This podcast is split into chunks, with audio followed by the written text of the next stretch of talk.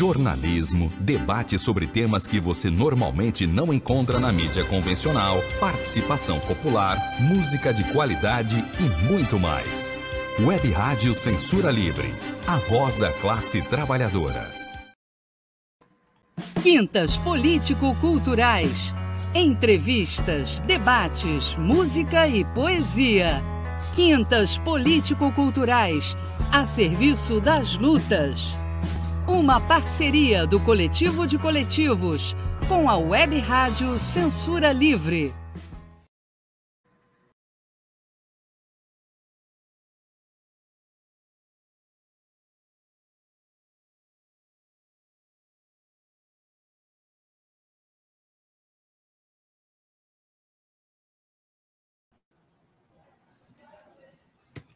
Boa noite, sejam bem-vindos todas e todos ao Quinta Política e Culturais. Esse programa que é resultante da gostosa parceria do Coletivo de Coletivos com a Web Rádio Censura Livre. Hoje a gente está iniciando uma nova série, a série que é intitulada Conheça a Esquerda Revolucionária no Brasil.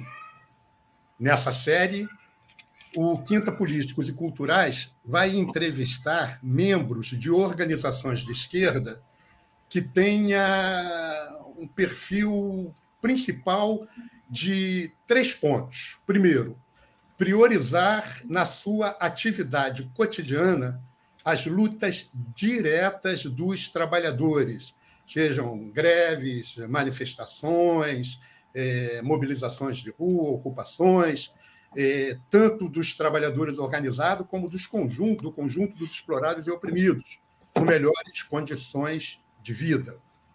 Segundo aspecto, a luta por uma nova sociedade mais justa e igualitária. E, por fim, mas não menos importante, o terceiro aspecto do perfil é ter como parte de seu programa, ou pelo menos da sua explícita manifestação em atividades públicas, a defesa de um novo tipo de Estado, de uma nova organização social, que sejam construídos sobre a ruptura revolucionária com o capitalismo. Nós vamos, nós vamos entrevistar organizações que estejam situadas dentro desse perfil.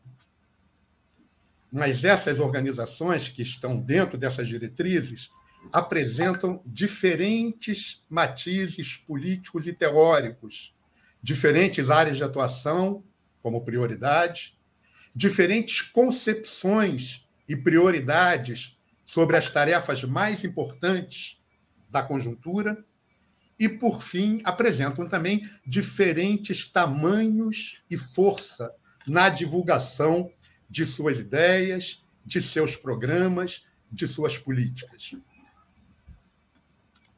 Hoje, nós vamos entrevistar a emancipação socialista. Seria impossível a gente entrevistar toda a imensa quantidade de grupos que se enquadram dentro desse perfil. O perfil que nós adotamos para essa série. A gente pede compreensão às organizações que não fizerem parte dessa edição. Para abrir a série, a gente convidou a Emancipação Socialista, que é uma organização que tem membros que atuam, fazem parte com o qual, com o qual eu compartilho né, a militância eh, dentro do Conselho Diretivo do Centro Cultural Otávio Brandão. Os 20 minutos, vou falar um pouquinho da estrutura do programa. Os 20 minutos iniciais, eles vão ser dedicados à livre exposição da emancipação socialista, que os utilizará, vai utilizar esse tempo, a partir de um tema que foi previamente combinado conosco, do coletivo de coletivos, do Quintas Políticos Culturais, que é a situação estrutural do trabalho no Brasil. Terminada essa exposição de 20 minutos, a gente vai começar a entrevista com perguntas minhas, do Manuel e do público que está participando junto com a gente. Essas perguntas podem ser feitas pelo YouTube, pelo Facebook, pelo Instagram. E nós vamos priorizar nessa primeira parte do programa, até o intervalo, que se dá mais ou menos em torno de 19 horas, perguntas que tenham a ver com o tema que foi apresentado pela emancipação socialista.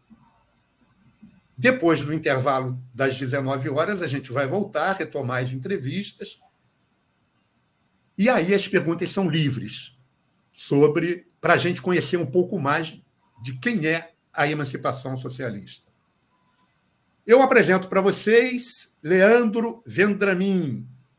Leandro, além de membro do Conselho Diretor do Centro Cultural Otávio Brandão, é professor de Sociologia do Colégio Estadual Pedro II, é diretor do Sindicato dos Trabalhadores do Colégio Pedro II, Sindiscope, e, claro, membro da Emancipação Socialista, que ele aqui está representando. Eu sou Júlio César Santos, do Centro Cultural Otávio Brandão e desejo um bom programa para todos nós. Boa noite, Leandro. Boa noite, Manuel. Leandro, seja bem-vindo. A palavra é com você. É, boa noite, Júlio. Boa noite, Manuel. Boa noite a todos e to todos que estão assistindo, né? É, nós agradecemos o convite, né, a participar minha primeira participação aqui do no, no programa na rádio e é, eu acho muito importante assim trazer grupos da esquerda que se propõem ter como horizonte da ação política é a revolução, né? Isso significa isso significa né, que tu, tu, aqueles que, que se esforçam, né, que dedicam sua energia na hora de intervir, de pensar, de, de ter como referência nas, nas suas ações uma sociedade diferente, né? É, e, obviamente, a ideia de que essa sociedade diferente passa por um processo revolucionário. É claro que a ideia do que é revolução e como vai ser feita, ela é naturalmente um debate bastante amplo, bastante, bastante polêmico, né? E, mas só a pontuação dessa questão a, a gente considera que, que ela é muito importante, né?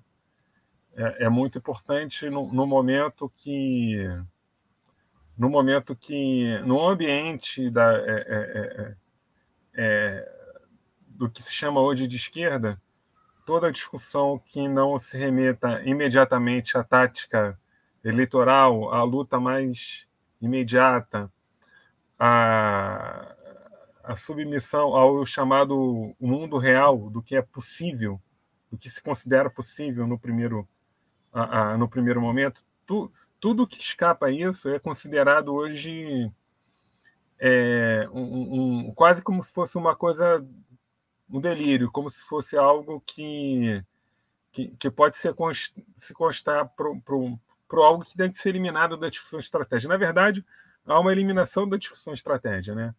é, é, há uma desqualificação da ponte que se faz historicamente dos grupos, que foi algo construído pelas lutas, é, principalmente na segunda metade do século XVIII, e consolidado nessa virada do século de, é, do século XVIII, desculpa, do século XIX para o século XX, né?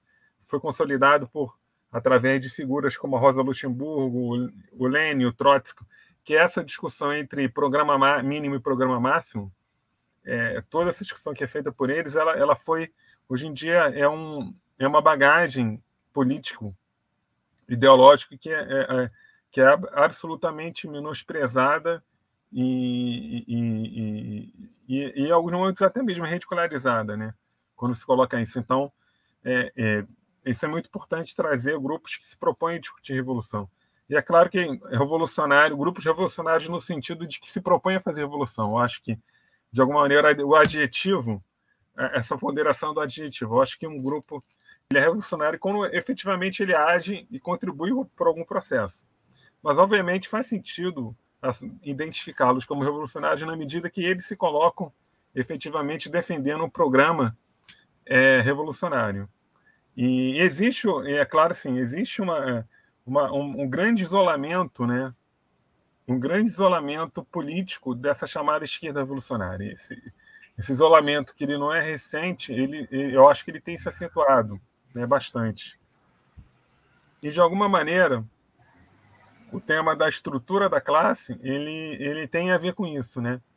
Ele tem a ver com isso, porque a maioria de nós, eu não digo, eu não digo a totalidade, mas a maioria do, dos, dos ativistas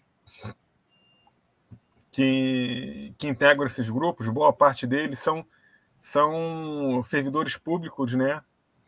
É, eu não digo a totalidade, é, vou enfatizar aqui, mas uma parte considerável é.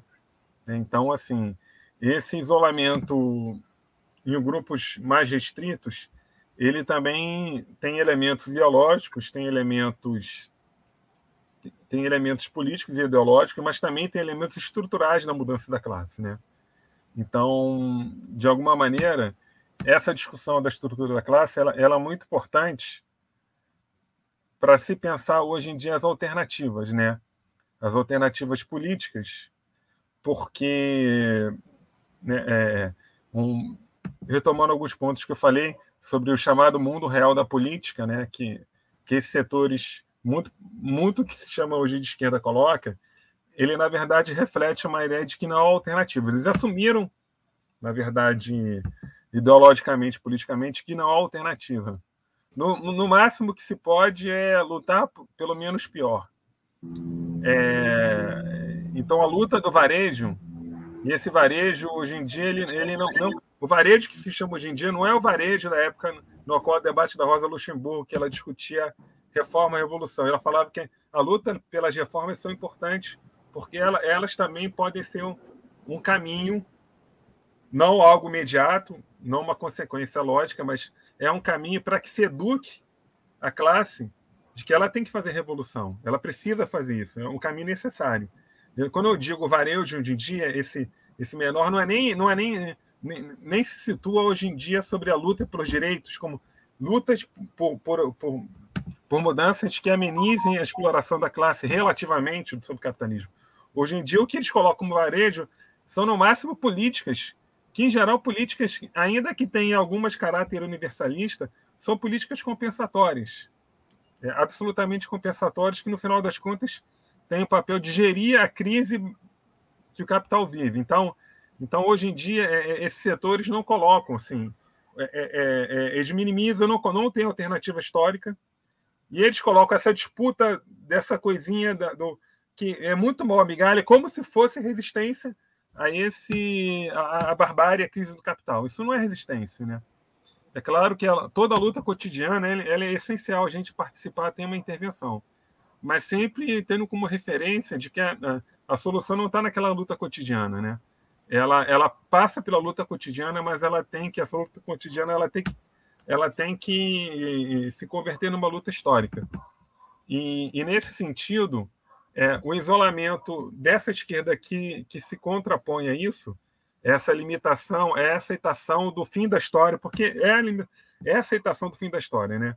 embora o próprio Fukuyama, né, o Francis Fukuyama, ficou famoso nos anos, no final dos anos 80, quando disse, é, lançou o livro falando que o fim da história pós-queda mudo de Berlim, ele falou esse, ele próprio desmentiu.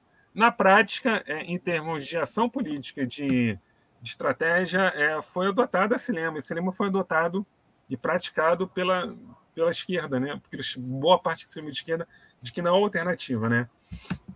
Então, assim, e o que, que a estrutura da classe tem pouco a ver com isso? É, é, boa parte das mudanças que a gente identifica hoje, que elas estão em curso, é a maioria do, dos teóricos, pesquisadores e ativistas identificam, claro, isso a partir dos anos 70, né? Então, a crise do capital, é, é claro que aí tem elemento cíclico, né? De alguma maneira pode ter, porque é, a crise do capital do, do século XIX, né?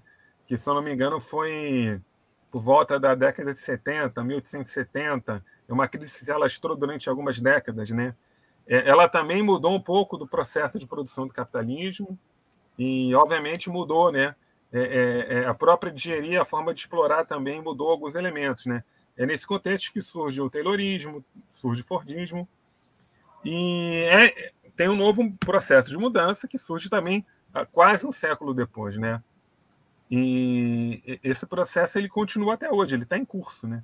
Então ele, apesar dele delinear seus traços fundamentais, ele, ele exige uma atenção, uma grande atenção, porque ele vai se renovando. Embora eu acho que algumas das dinâmicas que estão colocadas hoje, elas estão começando, elas começaram a ser traçadas ali nos anos 70 e vai aprofundando nos anos 80, anos 90. Então, assim, é, é, essa, é, é, essa, essa mudança estrutural do trabalho ela é muito importante também do ponto de vista da esquerda que se propõe revolucionária para pensar a direção política da classe trabalhadora. Né? É, em que sentido? Porque eu acho que alguns setores da, que se colocam nesse campo ainda e se contrapõem a, a, aos grupos que acham que gerir o Estado burguês é uma maneira, é uma alternativa para a classe trabalhadora, né? gerir a crise do capital, esses grupos é, eles corretamente responsabilizam, indicam o que, que significa essas direções burocráticas é, é, em termos de impedir que a classe se organize, em termos de impedir que a classe avance na sua consciência e se organize mais efetivamente. Isso é indiscutível. Eu, a gente tem, né, no nosso grupo, e vários grupos têm isso como claro, que, que a, a crise do. O, desculpa, o, esse período da gestão do PT, ele, ele atuou de alguma maneira para desorganizar a classe trabalhadora. Até mesmo setores que não, que não capitularam o governo PT, de alguma, não capitularam diretamente, eu estou falando capitular, que a gente, como a gente fala de capitular, geralmente a gente fala no sentido de uma adesão explícita ideológica, é, de uma aliança algo mais direto, mas capitular ele pode ser entendido no sentido de que, de alguma maneira, você foi derrotado e, e, e acabou ou, se desmobilizando frente à força do inimigo, ou acreditando que já, já tinha vencido o inimigo, mas não. Então, até mesmo a esquerda revolucionária é, é, se acomodou, em alguma maneira, durante esse governo do PT. Né? Do, esses, esses três mandatos, três mandatos e pouquinho, né? E, de alguma maneira, é, é, essa, essa, essa acomodação é, ela veio e, e, e o, isso desorganizou a classe, no sentido, bem, boa parte daquela uma parte da classe estamos no governo, então a gente não precisa ter, mover tantos esforços, tanto sacrifício em termos de organização política, porque isso não é necessário. Entretanto, a gente não pode identificar somente nesses setores os responsáveis pela situação que a gente vive. Então, a dificuldade de, de, da esquerda revolucionária avançar não se remete somente ao papel que tem essas direções. Ela se remete a uma mudança própria estrutural da classe. Né? E esse debate é feito desde os anos 70. Ele começa, obviamente, pela Europa, essas, esses impactos em termos de mudar da mudança começou mesmo na Europa, e principalmente na Europa, nos anos 70, e, e ele, ele, ele é um pouco posterior no Brasil, o seu avanço efetivo. Né? É, nessa época, essas mudanças que tiveram na Europa, é, em termos de elaboração intelectuais, ficou famoso na época um livro de um francês chamado André, Goff, que era o Adeus ao Proletariado. Embora eu não sei até que ponto ele pode ser considerado datado mas ele colocava isso, o, o, a questão de que o proletariado, o, a tendência à redução do proletariado industrial, ele colocava em questão o próprio projeto político do socialismo, né? Porque ele critica, ele, na verdade, ele colocava o dedo direto no determinado modelo de revolução que era uma referência, efetivamente, né?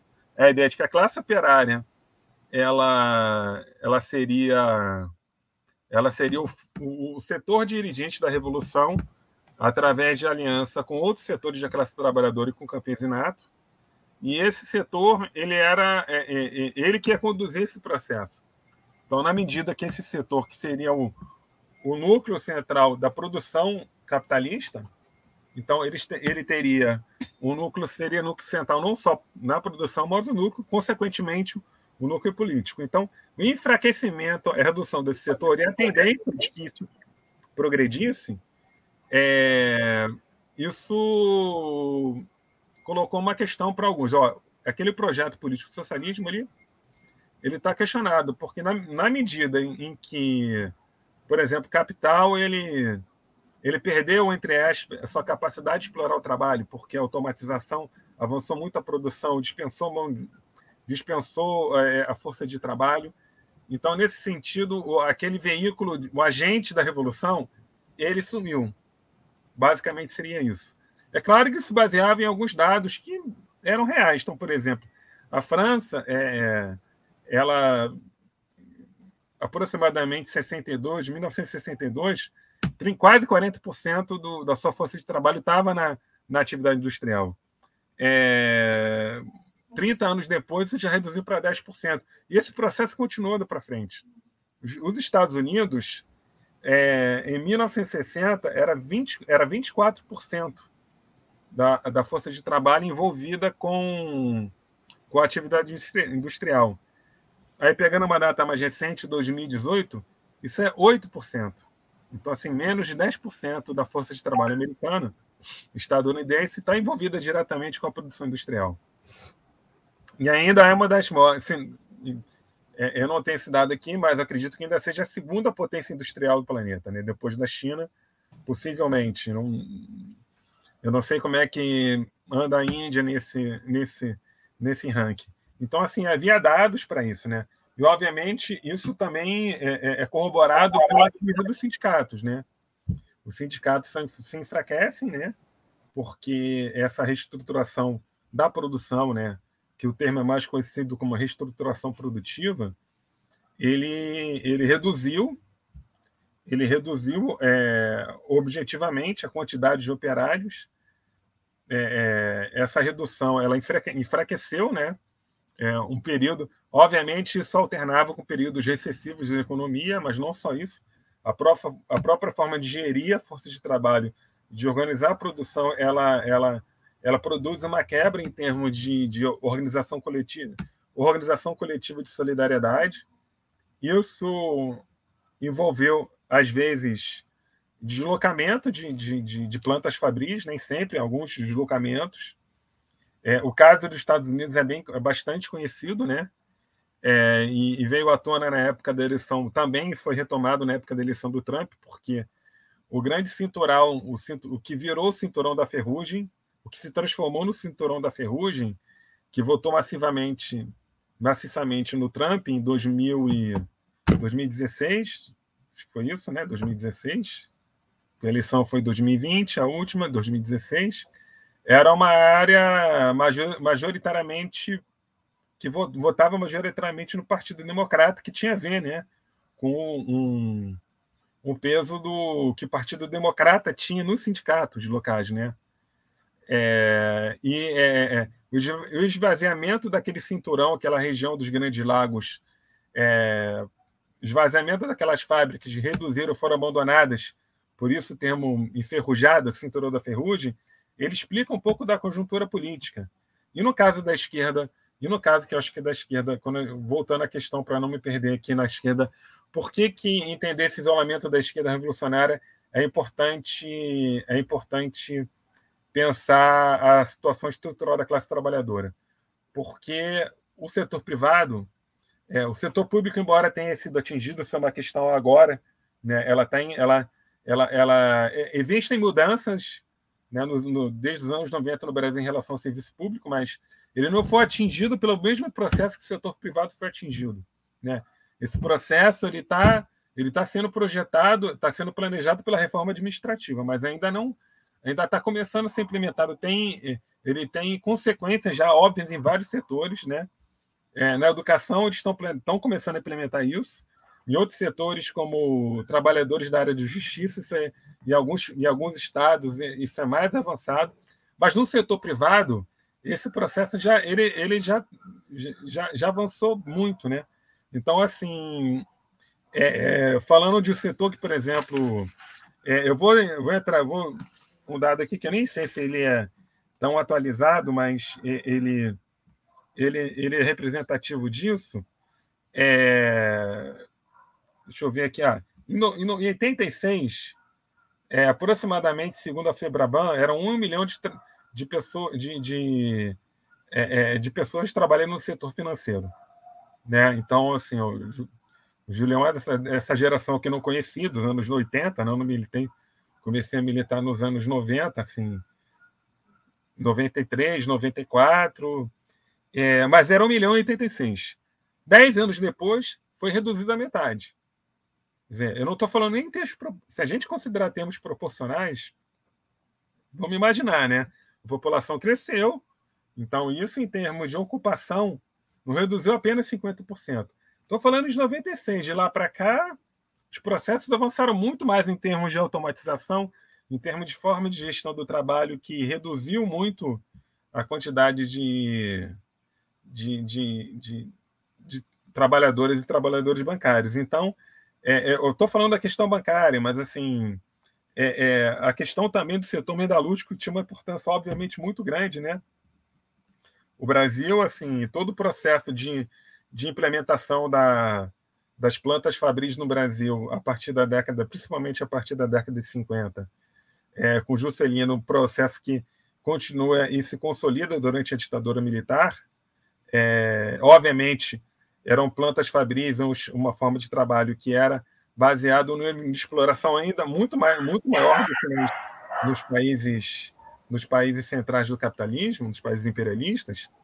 É, essas plantas industriais se modificaram totalmente, e, mas é nela que surge, por exemplo, o setor que ajudou a impulsionar o fim da ditadura militar. Né? É claro que tem a questão do que a burguesia efetivamente controlou aquele processo todo. Então, mas assim, a força política, né, que representou esse setor, ela, ela ele, ele diminuiu muito. Então a gente lida, é, aí os sindicatos, que era uma grande referência, perderam sua força, obviamente, né? Perderam sua força, tanto perdendo sua força política, mas como a falta de uma classe atuando sobre sua base facilita a burocratização, né? Porque é, é claro que assim, é claro que uma, uma categoria, uma base social é muito forte, ela não garante que a burocracia perca o controle, porque ela se adapta a alguns momentos. Mas é muito mais difícil de, de você derrotar uma burocracia quando, quando você não tem a, é, essa movimentação da classe, quando a, essa burocracia não está não tá ameaçada. Mas, obviamente, essa burocracia ela é, é, é, ela não tem. É, é, ela está representando uma classe, um grupo específico, se a gente pensar o metalúrgico, reduziu bastante. Inclusive, ontem, a Toyota, que tinha uma planta no, no São Bernardo desde os anos. Eu acho desde o fim dos anos 50, é, final dos anos 50, ou início. Ela transferiu sua produção para o interior de São Paulo. Então, esse processo, tanto de redução relativa quanto quanto também de descentralização da produção industrial do Brasil, ela foi importante para enfraquecer é, é, politicamente o setor, o setor, o setor, é, a atuação política da esquerda revolucionária no setor privado, porque ele tinha alguma. Então, nesse sentido, a, é, a, a situação da classe trabalhadora, estruturalmente, ela, ela, é, é, ela ajuda a entender como o foco, acho que fazendo a ponte entre os grupos que se propõem revolucionários e, e, o tema estrutural da classe trabalhadora, é importante a gente ter claro isso, de que isolamento desse setor é, tem a ver, sim, com, com essa mudança toda, não só ideológico-política, mas objetiva da classe, né? E a, a, o, o, problema político que a gente vive hoje não é somente das direções, as direções têm esse papel importante, elas impedem que elas dificultam, na verdade, né, é, que se atue sobre a classe com, com as ferramentas que tem hoje em dia, mas ela não é assim. Nós temos hoje em dia a esquerda revolucionária não disputa só, nunca foi, obviamente, mas tem outro, muitos setores hoje que dirigem a classe trabalhadora, como por exemplo os evangélicos, né? Quando eu digo os evangélicos, no sentido aquelas que têm, acho que boa parte delas têm um, tem um vínculo com a atividade política, né? Então a gente está disputando não só com a burocracia, né? Nunca foi só com a burocracia, mas hoje em dia é menos ainda do que era algum tempo atrás, porque eles dirigem muito menos que dirigiam. Isso é uma questão importante, né? E dirigem muito menos que dirigiam, porque a classe que eles dirigiam se modificou, se modificou e eles não fizeram uma política, é, é, inclusive, obviamente, eles não fizeram uma política para se dirigir, para ficar atento à mudança da classe. E, obviamente, essa esquerda revolucionária, é, a gente não dá para dizer que ela não tem equívocos em termos de avaliação política. Existem, né?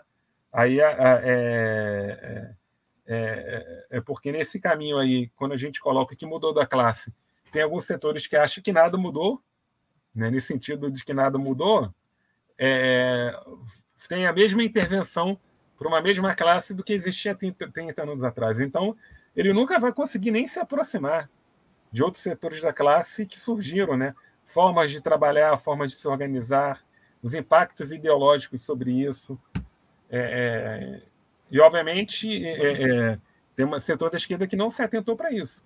Mas isso também isso não é tão simples. Então, é um, é um problema muito complexo que ele passa para entender a, a, situação estrutural da classe. E, obviamente, é, a, a, situação objetiva ela põe limite, no sentido de que é, somos muito. Aí tem elementos, somos muito poucos, né? Somos muito poucos e para atuar. E só para completar aqui, eu acho que tem alguns elementos que eu estava. Que, que, eu acho que representam um desafio muito grande para a gente hoje em dia, é, de como uma, uma classe, situação da classe fragilizada, ela permite que, é, é, que ela seja atacada permanentemente. Por exemplo, o, durante a partir dos anos 2000, 2000 houve uma o setor do o grande boom do setor de trabalho foi foi o telemarketing, né? Então ele aumentou absurdamente em pouquíssimos anos. Em 10, 15 anos, passou, deixa eu ver se eu lembro aqui de é, em 2002 era aproximadamente 50 mil pessoas. É, pouco mais de 10 anos depois já era mais de meio milhão, pelo menos.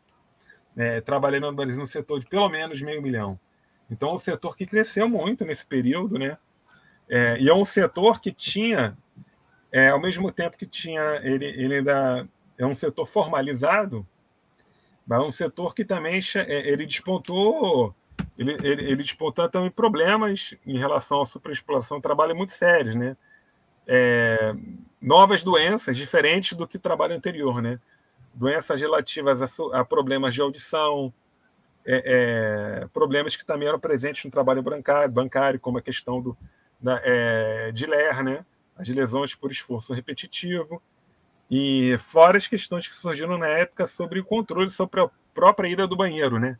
Não é nem o controle restrito, era, em alguns momentos chegava a ser o, o elemento de praticamente impedir que essas pessoas trabalhassem. Né?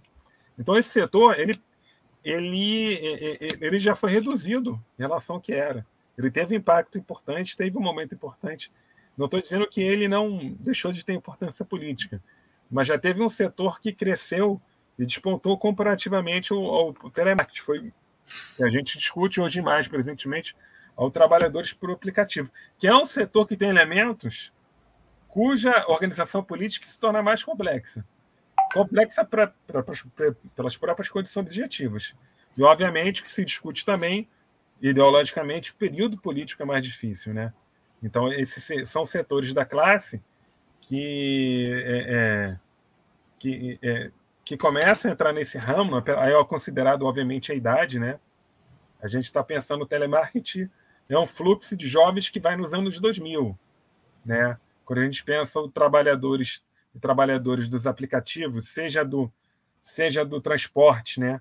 O transporte de pessoas é um perfil de, um pouco distinto do transporte de mercadorias, mas se a gente pensar que, do, por exemplo, o iFood, é... ah, sim, sim, Julião, vou procurar encerrar. É... Já, já passou bastante tempo aqui. É... Assim, se a gente pensar em termos de diferença dos segmentos, é, o, o, é uma presença ideológica ainda significativa do, do, do bolsonarismo, no, de bolsonaristas no, nesse segmento, né? porque é um setor que, que entra nesse fluxo em um período político ideológico do Brasil distinto, bastante distinto. Então, gente, é, é bem, enfim, vou, vou encerrando aqui, depois a gente se coloca, porque não foi uma apresentação exatamente, mas já fui colocando questões aí para a gente pensar. Obrigado, Leandro. Ao contrário, eu achei que foi uma apresentação bastante brilhante. Acho que a gente tem coisas ainda a acrescentar é, você tem coisas ainda a acrescentar, mas eu te peço que acrescente no decorrer da uhum. discussão, da entrevista, porque você já você falou 27 minutos ao todo.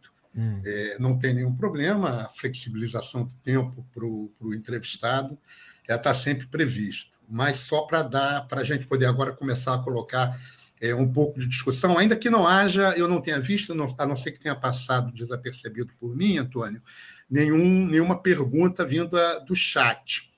É, eu teria uma pergunta para fazer inicial, se o Manuel me permitir, se não quiser fazer alguma pergunta antes, é, que é, já orientando a, a, aos colegas do chat, que a gente tente, até o intervalo, nessa primeira parte, é, repetindo mais ou menos o que eu disse no início, centrar as perguntas nesse tema, no tema mais da situação estrutural da classe trabalhadora no Brasil e depois, na volta do intervalo, a gente faz perguntas mais livres é sobre para conhecer um pouco mais da emancipação socialista.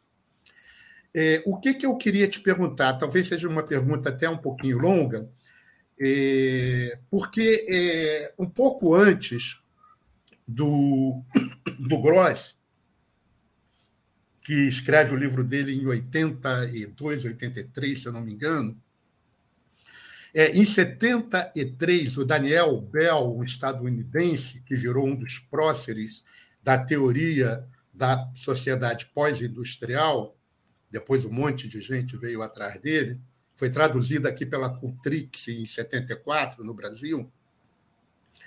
É, ele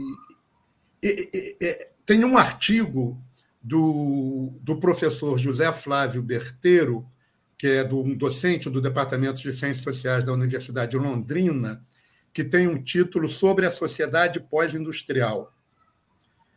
É, e ele trata bastante de, um, de polemizar com a discussão é, do Daniel Bell. Mas vamos centrar nesse momento no que o Daniel Bell coloca. Eu vou colocar algumas frases para você, Leandro, do Daniel Bell, e eu queria que depois você falasse um pouco sobre elas. Eu vou é, tentar dar um, um norte do que, que eu estou perguntando. Tá?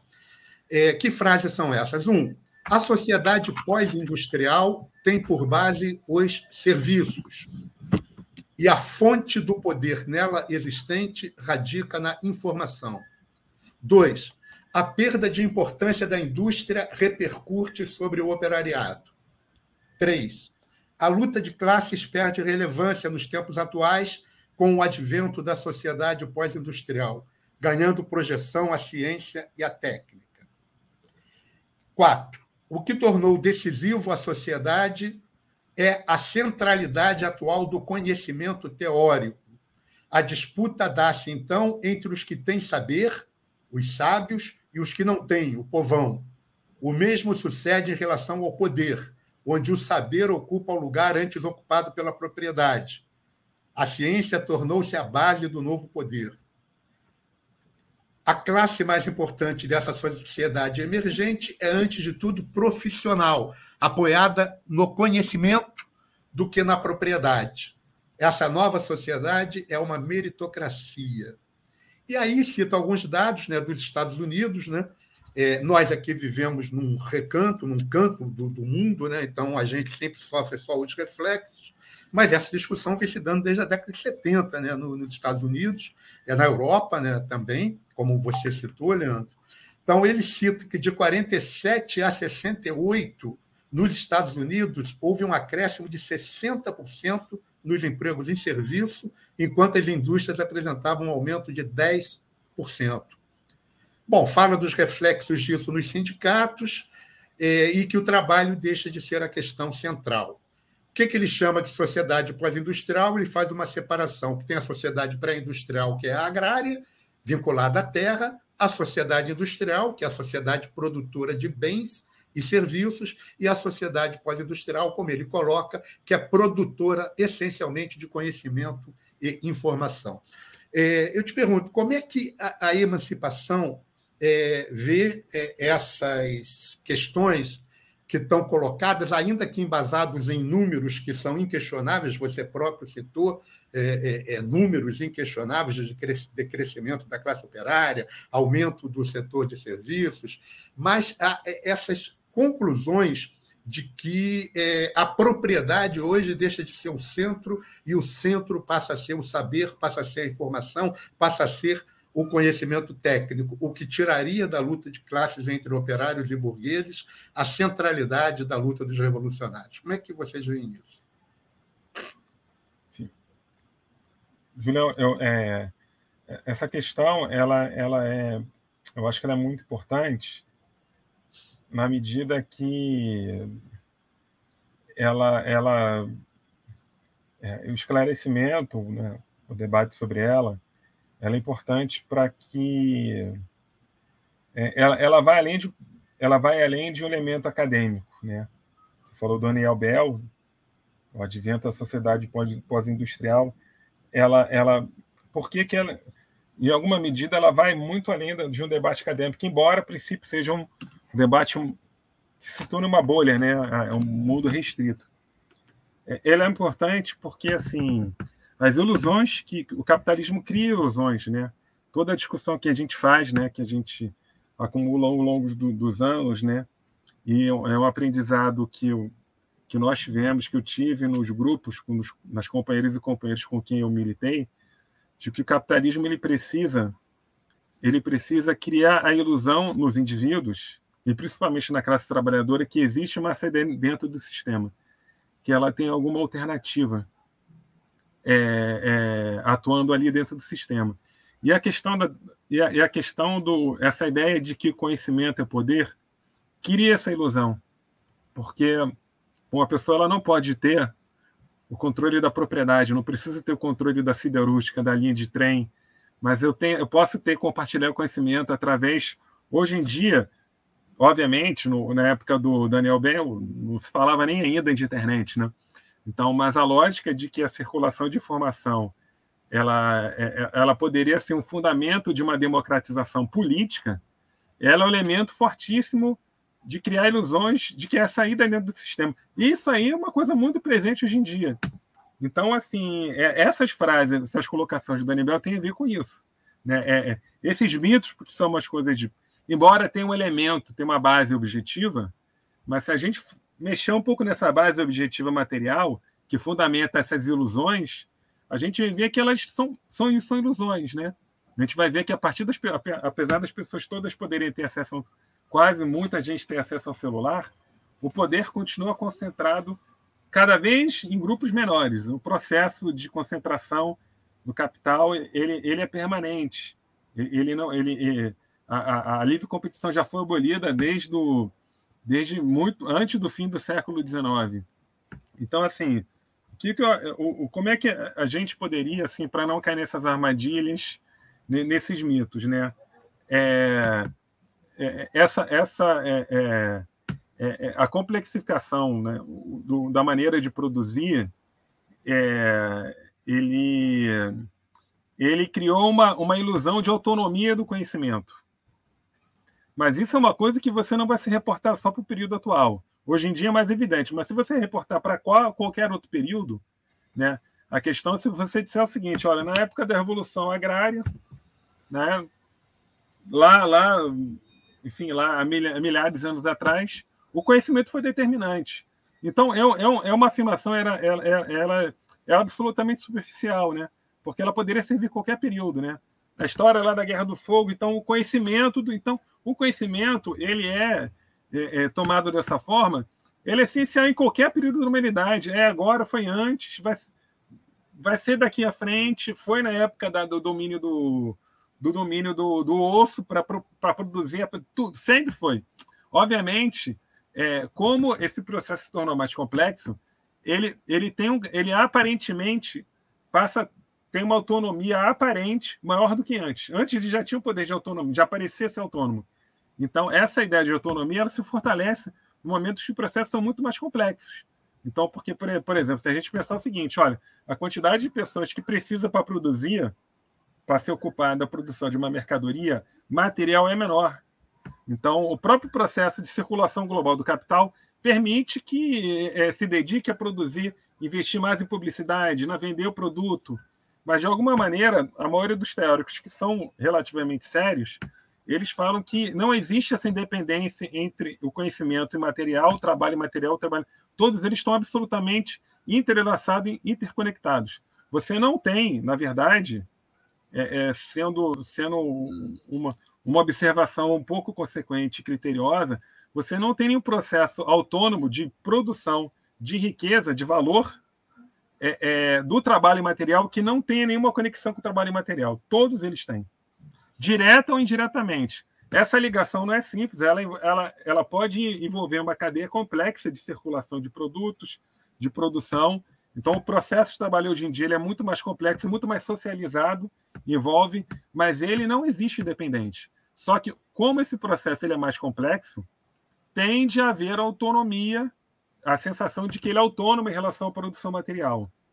E é, uma coisa, não sei se você quer fazer outra pergunta, não? É, vamos passar adiante, é porque tem porque perguntas só, só queria fazer um complemento em relação à questão do, do, do é, é, de toda essa discussão sobre a questão da sociedade pós-industrial. É, obviamente, é um, é um debate, uma pesquisa bastante complexa, né? uma pesquisa necessária para fazer um panorama político, para entender em que época política a gente está entrando e aí intervir corretamente. Quando se fala de redução do trabalho industrial, ele é, é, é obviamente seria correto você apontar uma tendência à redução relativa, mas a tendência, essa tendência relativa, ela tem que ser observada com um pouco mais de cuidado. Então, por exemplo, é, o, a força de trabalho industrial no mundo, ela, ela, ela tendencialmente está reduzindo, mas ela com esse processo da China, dos últimos 30 anos da China, a força de trabalho. Eu tinha mais uma. A força. Agora deixa eu ver se. Ah, hoje me enche. A força de trabalho no mundo, dados da OIT, em, em 1994, força de trabalho industrial era de 22%. Em, 2000, em 2006, 30%. Em 2010, 29%. Deu uma baixada mas ela não, ela, mesmo na época atual, houve uma redução da ocupação da força de trabalho da indústria. A gente está falando globalmente. Então, esse dado do Daniel Bell reflete muito, muito mundo da Europa, dos Estados Unidos. Não se refere a se a gente pensar em economia de uma forma geral, né? Então, obviamente, aí tem um debate importante sobre a China, né? Conhecer bem a China, né? E, e... não isso. Depois eu Vamos para a próxima, porque. É, eu proponho o seguinte: eu proponho com, abrir para o Manuel fazer uma pergunta. Nós temos já algumas perguntas do chat, é, e depois da pergunta. Manuel, eu, é, faz a tua pergunta. Se tiver a ver com as do chat, eu também vou emendar e já coloco as do chat também, que ele responde de conjunto. Tá, não, tem sim. Eu, tem um companheiro que fez uma pergunta muito. É, que eu vou no mesmo sentido.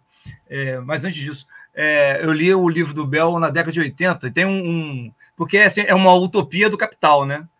Como seria a, a utopia, todo mundo lá. Aí tem uma parte lá que diz assim: e que no futuro todo mundo vai ser sócio das empresas, né? Quer dizer, o operário não precisa ter luta de classe, porque todos serão sócios, eles vão ter ações das empresas, né? Eu fico pensando onde que isso se realizou, né? Quem tem ações da Amazon, por exemplo, hoje? ninguém tem. Quem, quem, a classe trabalhadora né, que estou falando, né? Então, isso é uma utopia do capital. Mas é, é, o que eu queria falar, a, a minha pergunta é a seguinte: qual é o papel que a classe trabalhadora pode cumprir nos dias de hoje? Porque aí a gente tem que ter uma conclusão. Se ela está diminuindo, né? Então a gente tem que avaliar qual é o papel que ela tem e qual é o, impacto tem em relação ao Partido Revolucionário. Porque o Partido Revolucionário, aquele partido tradicional, né, ele sempre se apoiava ou nos camponeses ou na classe trabalhadora operária, né, proletariado, né, o companheiro que fez a pergunta fala do proletariado. Mas hoje realmente a situação mudou. Hoje você tem um, um segmento enorme, né, que na verdade é de precarizados, né? Você não tem mais inserção dentro é, da classe trabalhadora como era antigamente, mas você tem, né, é, motoboy, né, é, essas, essas coisas, é, essa coisa do empreendedorismo do Uber, né? O que o, o, cara se sente empreendedor, né? Capitalista. Então é, tem essas ilusões também. Eu queria que você falasse isso, né? Como que o Partido Revolucionário, em, em que setor da classe, o, o, o, Partido Revolucionário deve se apoiar para fazer o processo revolucionário, porque esse é um, é um, debate. Você falou desses dois caminhos lá no início, eu queria que você falasse um, um pouquinho sobre esse, esse elemento da classe e do partido. Antes de você pegar, André, eu vou falar, oh, perdão, Leandro, eu vou falar das duas perguntas do André, é, que é lá também da, da direção do CCOB, e fazer duas, é, antes das perguntas do André, dois comentários aqui do chat. A Glória Vargas, que diz que gostou muito da tua linha de reflexão, que tira a discussão sobre o papel da direção do terreno, moral, e desloca para o mundo real, para as mudanças estruturais. O Fernando Rubano fala boa apresentação. Hoje, os trabalhadores das plataformas no Brasil, iFood, Urb, etc., são altamente explorados. Temos que avançar sobre eles e organizar como os da Amazon. E o André fez duas perguntas, é, uma dizendo que hoje foi noticiado é, que trabalhadores da Amazon conquistaram, depois de muita luta, o direito à sindicalização. Pergunta como você vê esta vitória concreta dos trabalhadores, um pouco no sentido que o Manuel estava falando também, é, no fortalecimento da revolução e no fortalecimento de uma organização revolucionária, né? É, dos trabalhadores precarizados da Amazon no quadro do atual esvaziamento das lutas sindicais. É, é isso. Essa, essa pergunta, vou... pergunta do André é dividida em duas partes. Contigo, Leandro. Tá. Leandro, tenta nos cinco minutos, pode ser? Tá. É, essa questão do não, da, da classe, assim, a gente, assim, desde que eu comecei a militar organizadamente lá no 96, 97, é, eu, eu acompanho essa discussão e eu acho que o, o grupo que eu integro, integro hoje, ele também, ele, ele, ele herdou um pouco essa discussão, né?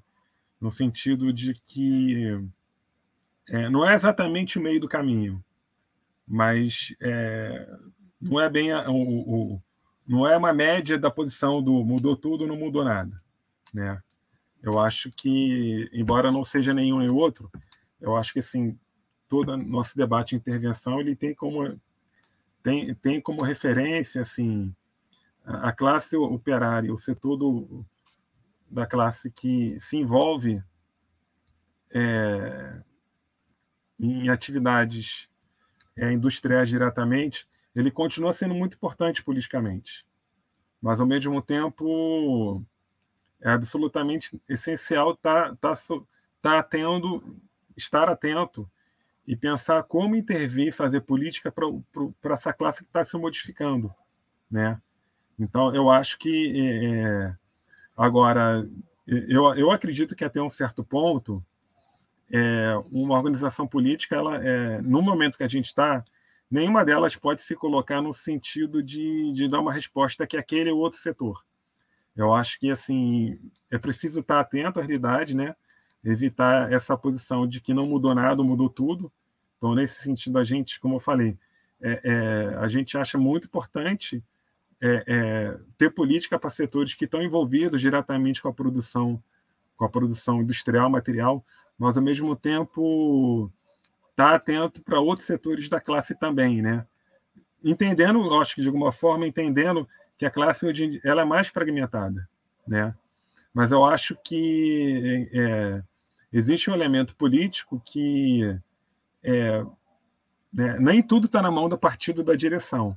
Eu acho que o partido, um grupo político, ele precisa ter uma política, uma boa, um bom diagnóstico da realidade, uma política para se inserir na classe, porque sem uma exceção da classe é muito difícil a gente conseguir ter o termômetro político da classe, fazer política para estar na classe. Isso é uma dificuldade muito grande que a maioria dos grupos eu acho que tem. É, é, e não todos admitem isso, mas tem essa dificuldade. É, e eu acho que alguns elementos que a classe ela vai criar suas, suas formas de luta. Né? Elas têm essas formas, então a gente tem que sugerir coisas que estão sendo feitas, mas também entendendo que é, é, é, acompanhar a classe, como é que ela vai criar suas maneiras, suas próprias formas organizativas. Né? É, sobre a questão do André, só para. Não sei se vou conseguir responder as duas delas. É a questão da Amazon. Eu acho que é bem interessante a situação da Amazon, é porque ela coloca em questão que eu acho que enquanto houver capitalismo, pode mudar a luta, a luta sindical ainda faz parte. Ela é ainda é importante.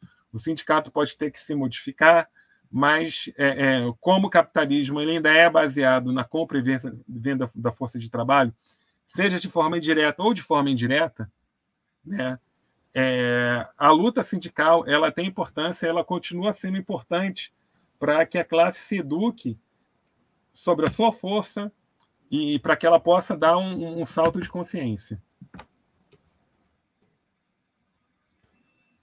Encerrou o tempo, Julião? Senão eu vou. Não, você acabou? Concluiu? Tava... Não, não, ah, não, pensei que o tempo já tinha terminado. Então, só vou. É... Eu achei legal o comentário da Glória, assim, nesse sentido que a gente tenta bom olhar para os dois lados, né? Porque o não, não basta olhar para o subjetivo, né? É, nesse sentido, olhar para o objetivo e, é claro que é, o lado subjetivo da atuação da direção é, é importante também porque ela contribui para que nada mude, né? Mas é, é nesse sentido é legal a observação que você fez. É, tem mais uma do André, não teve? Só falei de uma. Ou ele, ele foi um comentário? Não, é, é que ele estava dividido em duas partes na realidade. Na realidade, estava dividido em duas partes. Eu vou fazer uma outra pergunta para você, como não tem mais outra, ainda sobre essa discussão da classe. É, antes disso, só é, fazer um complemento nessa questão, Leandro, que eu acho importante da, da pergunta do André. Eu, eu tenho a impressão que depois do break de 2020, de julho de 2020, quando houve a paralisação mundial dos APPs, é, isso colocou a patronal dos setores de plataforma, assim como governos de diversa parte do mundo, numa defensiva em relação aos aplicativos, apreensivos. E a partir daí começou a vir uma série de discussões interessantes, como agora, por exemplo, em dezembro do ano passado, a União Europeia orientou que todos os aplicativos passassem a é, ser a, a, a, ter que admitir os seus colaboradores como funcionários. Até agora, só quem fez isso foi a Espanha, é, que já tem uma legislação que colocou é, em março de 2021, se eu não me lembro, se eu não me engano, é, fez uma, uma, legislação que deu uma colocou para os seus funcionários entrarem, é, serem terem direitos trabalhistas como os demais trabalhadores. Eu acho que essa luta da Amazon ela vem nessa esteira ainda desse processo de vitorioso é, do break de julho de 2020, que eu acho que foi muito importante. A pergunta que eu queria te fazer, o Leandro, a segunda pergunta que eu queria te colocar, como não há nenhuma, tem a ver com essa discussão da classe. É, deixa eu me localizar aqui. Sobre a discussão. Tem uma discussão hoje na esquerda, de uma maneira geral, inclusive acadêmica também. Manuel um pouco entrou nela aí agora, é, que pega as diferenciações conceituais do que, que é realmente hoje é, o agente fundamental da revolução, vanguarda da revolução operária, da revolução socialista, o agente principal da revolução socialista. Aí se faz uma distinção ou não se faz distinção entre classe trabalhadora, proletariado e classe operária. Às vezes se mistura tudo, às vezes falam que são coisas diferentes, às vezes é tudo igual, é, qual é a, a, concepção que vocês têm disso? Vocês têm uma concepção formada a respeito? É, porque recorrer aos clássicos só não basta, porque muitas vezes os clássicos se referiam ao proletariado, à classe operária, num período também onde o proletariado do setor dos serviços basicamente não existia, né?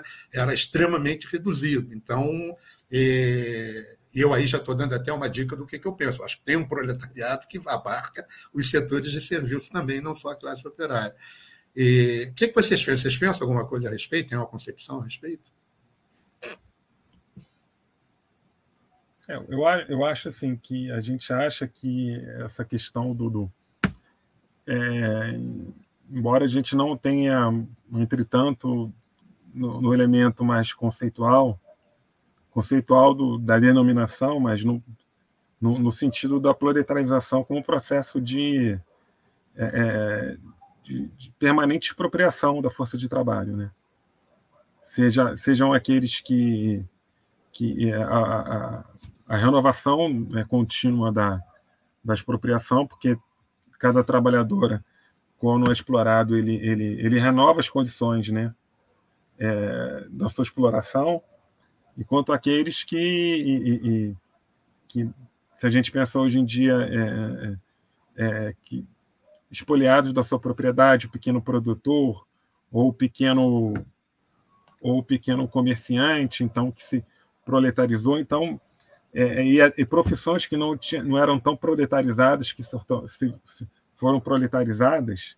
Então acho que a gente, acho que exatamente que a que a Glória colocou é um processo. Esse processo era importante de ser observado como é que esse processo da, da classe da exploração ela está inserida na, no processo global de produção do capitalismo, de reprodução dele, como é que ele se mantém, como é que ele cria suas condições renovadas de explorar a força de trabalho. Então, por exemplo, essa questão que você falou do. É, embora eu não conheça especificamente a situação que você falou da, da Europa, da orientação de que alguns países regularizem, é, obviamente isso pode ser entendido do ponto de vista do ponto de vista estritamente mais reformista. Alguns podem achar que isso é alguma a, a, tá vendo? Olha o welfare state de volta. Olha, a gente pode reconstituir. Não é bem assim. O capitalismo ele pode fazer isso para, como a gente sabe, para regularizar o conflito, para impedir que o conflito saia do seu controle, né? É claro que tem um elemento de ganho, obviamente, diretamente para a classe, mas tem uma perda política. Não tem jeito. Por isso, aí é o limite da luta da luta imediata, né? Política no sentido que esse esse é, é, esse conflito ele é, é, é, ele sofre alguma relativa neutralização. Mas o limite da luta sindical é esse. A gente tem que saber lidar com essa contradição, é, é, não aceitando ela, não tratando, não estigmatizando a luta sindical, mas considerando que ela, ela tem seus limites, mas atuando dentro desses limites e das contradições dessa luta, é possível tentar avançar que a categoria, em alguns momentos, dê um passo adiante para além da luta sindical. Mas, obviamente, quando, você, quando a gente pensa essa questão de que eles perdem de um lado, eles podem ganhar do outro. Então, a burguesia ela recria a forma de explorar. Se a gente pensar o que foi o, o welfare state no, é, é, que é um modelo, porque, por que é importante falar do welfare state? Porque todo hoje, de alguma maneira, é, embora, embora na análise haja, haja alguma adaptação específica para a realidade brasileira, todos pro, os projetos também de políticos, essa, é, é, de democracia popular, ele é todo baseado numa possibilidade de um state.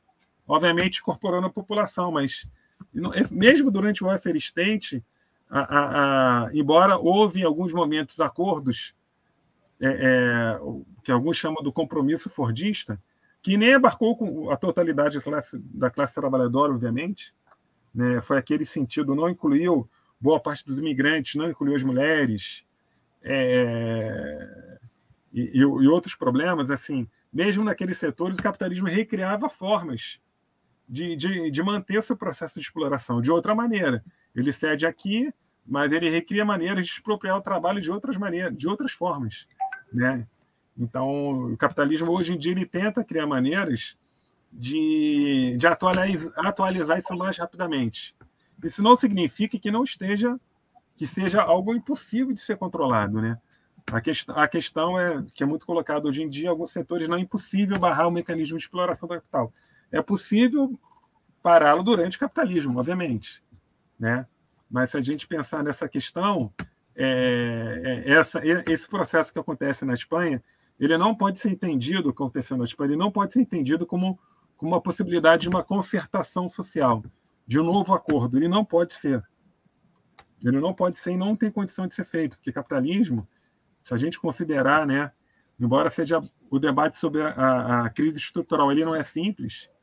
É, alguns podem argumentar que faltam referências de dado empírica para certificar isso, mas o fato é que o capital chafurda nessa crise há pelo menos aí é, é, é quase 50, pelo menos 40 anos que ele chafurda nessa crise. Né? A cada nova crise, a, a, a, a cada nova crise que acontece, o ciclo de crescimento da economia seguinte ele é levemente inferior ao anterior. Então, então nesse sentido, é, eu acho que é sustentável, embora é uma questão polêmica, eu acho que é sustentável a ideia de que o capitalismo vive uma crise estrutural, né?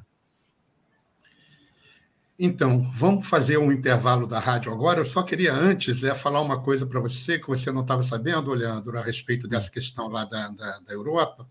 É, na Espanha, é, o que está tá acontecendo é que a, a, a iFood e a ITES eles estão tendo escassez de mão de obra depois que foi votada a regularização do, do trabalho do pessoal, porque eles, o, o, os entregadores por aplicativo estão preferindo ir para a Glovo, que não se adaptou completamente à lei, à lei e está permitindo ainda que eles tenham um contrato livre de trabalho, que para os aplicadores é mais interessante porque eles conseguem escolher o seu próprio horário de trabalho e vão para o horário de pico, né? o horário onde o fluxo de pedidos é maior, eles vão trabalhar especificamente nesse horário. E quando tem contrato, quem determina o horário é a empresa e aí eles são obrigados a se submeter ao horário que a empresa define. Então, eles não estão se regularizando eh, nas, na, na, na ITES e na FUTES, preferindo ficar nesse processo precarizado da Globo. É um negócio, uma contradição de doido, cara. É uma loucura. Vamos para o intervalo da rádio, depois a gente uhum. volta com esse assunto interessante? Uhum.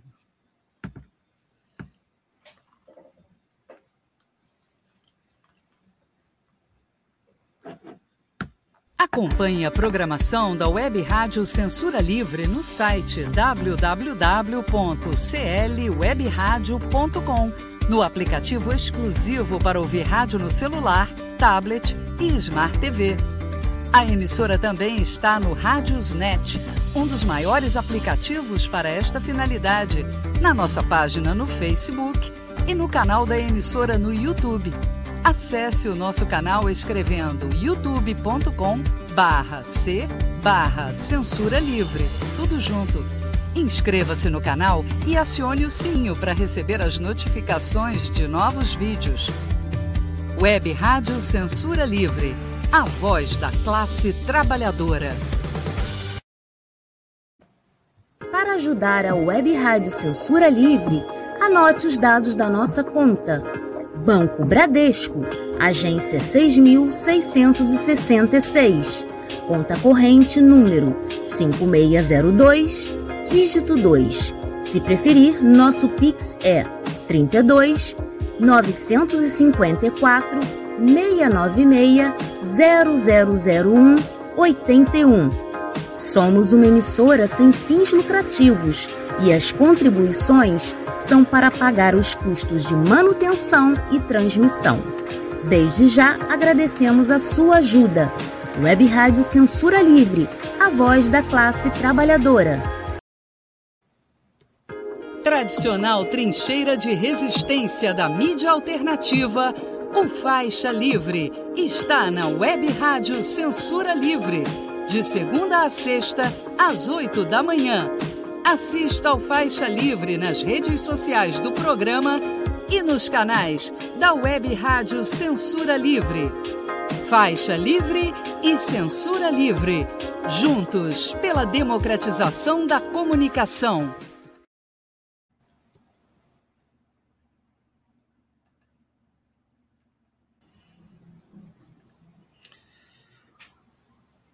Boa noite de novo a todos que se incorporaram do período da abertura para cá. Sejam bem-vindos. A edição de hoje, lembrando, é a abertura da série Conheça a Esquerda Revolucionária no Brasil e está trazendo a organização Emancipação Socialista na figura de Leandro Vendramin, que está nos concedendo essa entrevista de hoje. É, há uma pergunta do André, que me parece que é o único que faz pergunta aqui no, no, no, no chat. No, o resto do pessoal, tá, ninguém está querendo saber de nada da emancipação.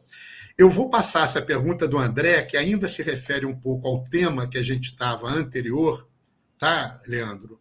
E, e vou depois é, entrar num tema novo.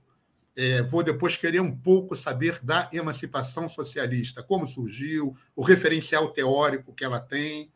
Mas antes, a pergunta do André. É, qual é a pergunta, Antônio? Passa aí para mim, que ela estava aqui na tela ainda há pouco, eu estava falando. Obrigado, meu nobre.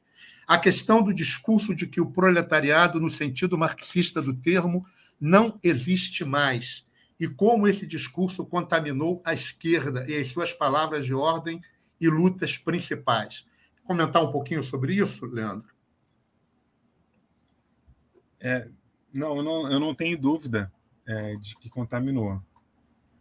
É, essa contaminação ela tem, ela tem raízes objetivas, né? Que é a questão do a própria redução relativa do, da classe operária industrial, né? Então, a classe trabalhadora ela não, ela não reduziu de tamanho, obviamente. Na verdade, a gente pode dizer que, inclusive, a, a, o setor da classe que é, é, é, é, ampliou de alguma forma se a gente pensar na China. O setor da, eu digo assim, proletariado, os setores que se proletarizaram, que se, passaram a ser submetidos à lógica do capital.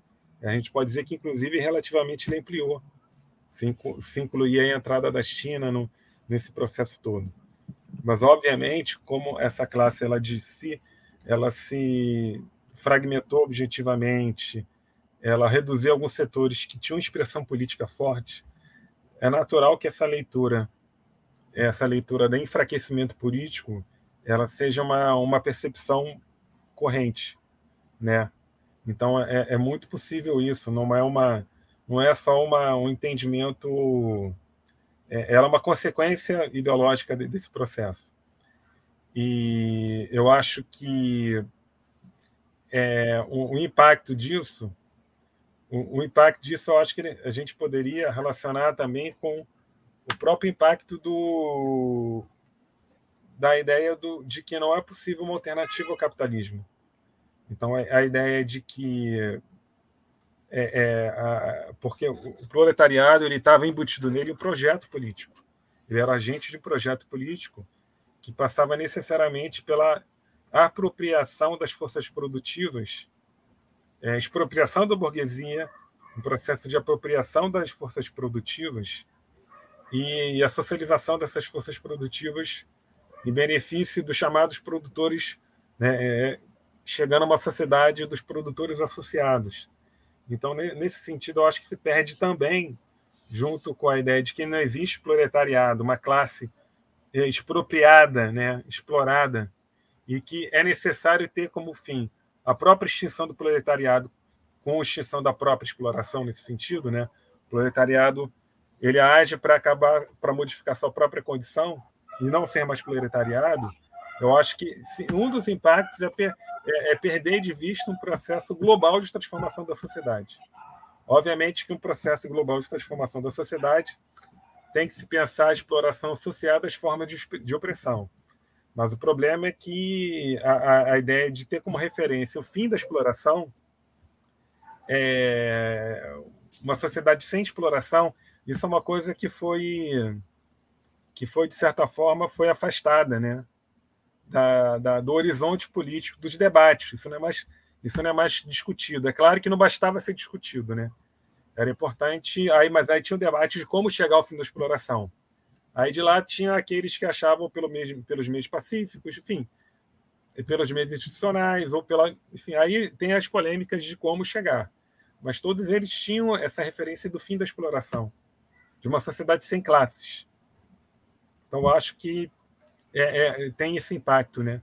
A perda da referência do proletariado como classe, é, é obviamente considerando na sua, no sentido mais amplo, é, é, acaba deixando, deixando-se de lado uma ideia de que é preciso acabar com a exploração. Para os nossos ouvintes e pro, também para o André, é, tem tanto esse artigo do professor eh, José Flávio Berteiro, da, do Departamento de Sociologia da Universidade de Londrina, um artigo sobre a sociedade pós-industrial, onde ele faz uma discussão bastante interessante sobre essa questão da classe operária do proletariado, e do trabalhador como um todo, assalariado, a classe trabalhadora como um todo. É, um pouco vai no sentido do trabalho. Caramba, minha bateria está acabando. Só um segundo, pessoal.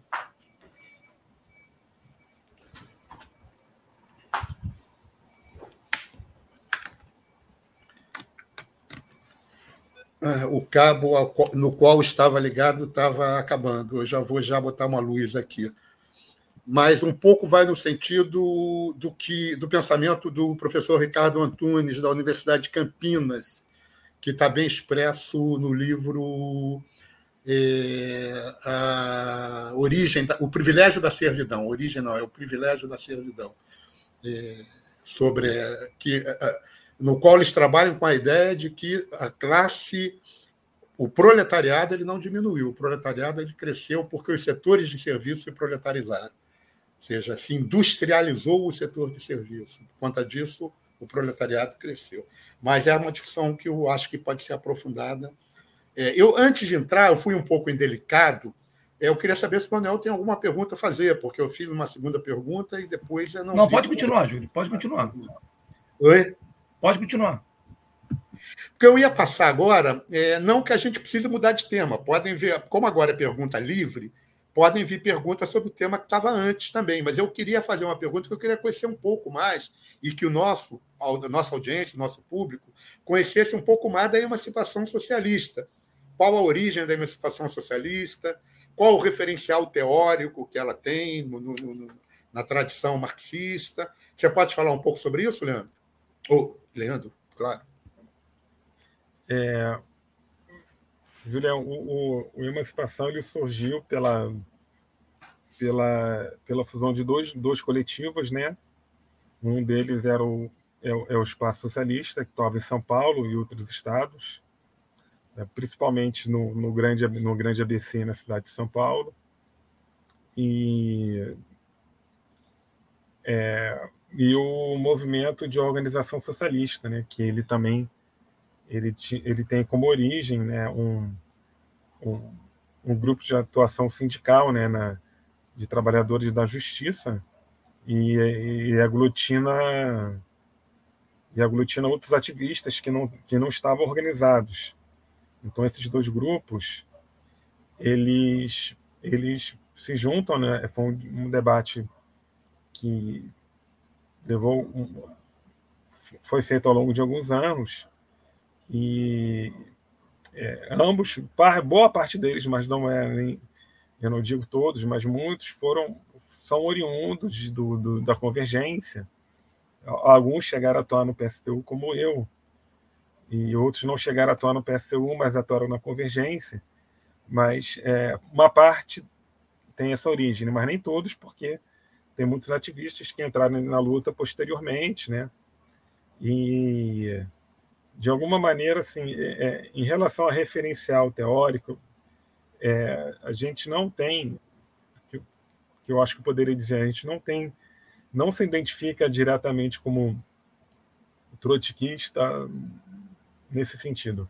Eu acho que o grupo ele tem, ele tem como referência o, o, o é, a experiência do, do Trotsky, do, do Lênin, e também alguns elementos da própria Rosa Luxemburgo, né?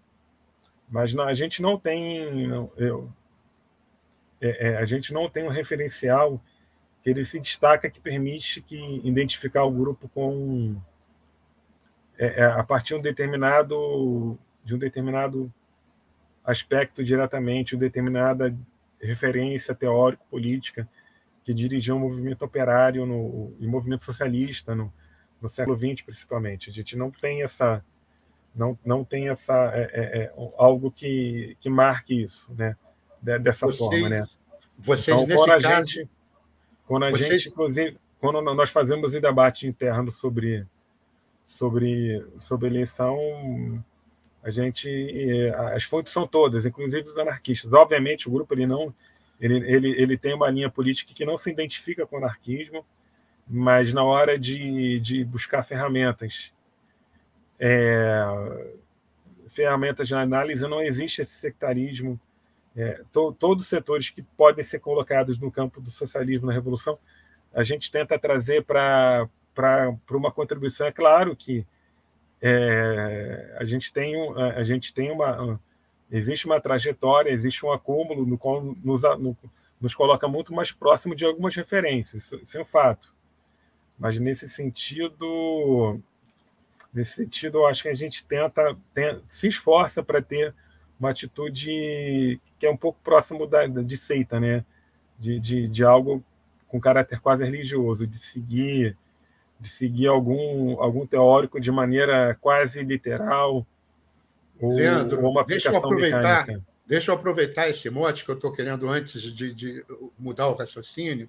Vocês, nesse caso, então, afastam definitivamente qualquer hipótese de se associar a alguma internacional trotskista, vinculada à Quarta Internacional, seja a seja a Internacional Mandelista, é, qualquer internacional vinculada que tenha origem no trotskismo, já que essa não é um, esse não é um referencial para vocês, é isso?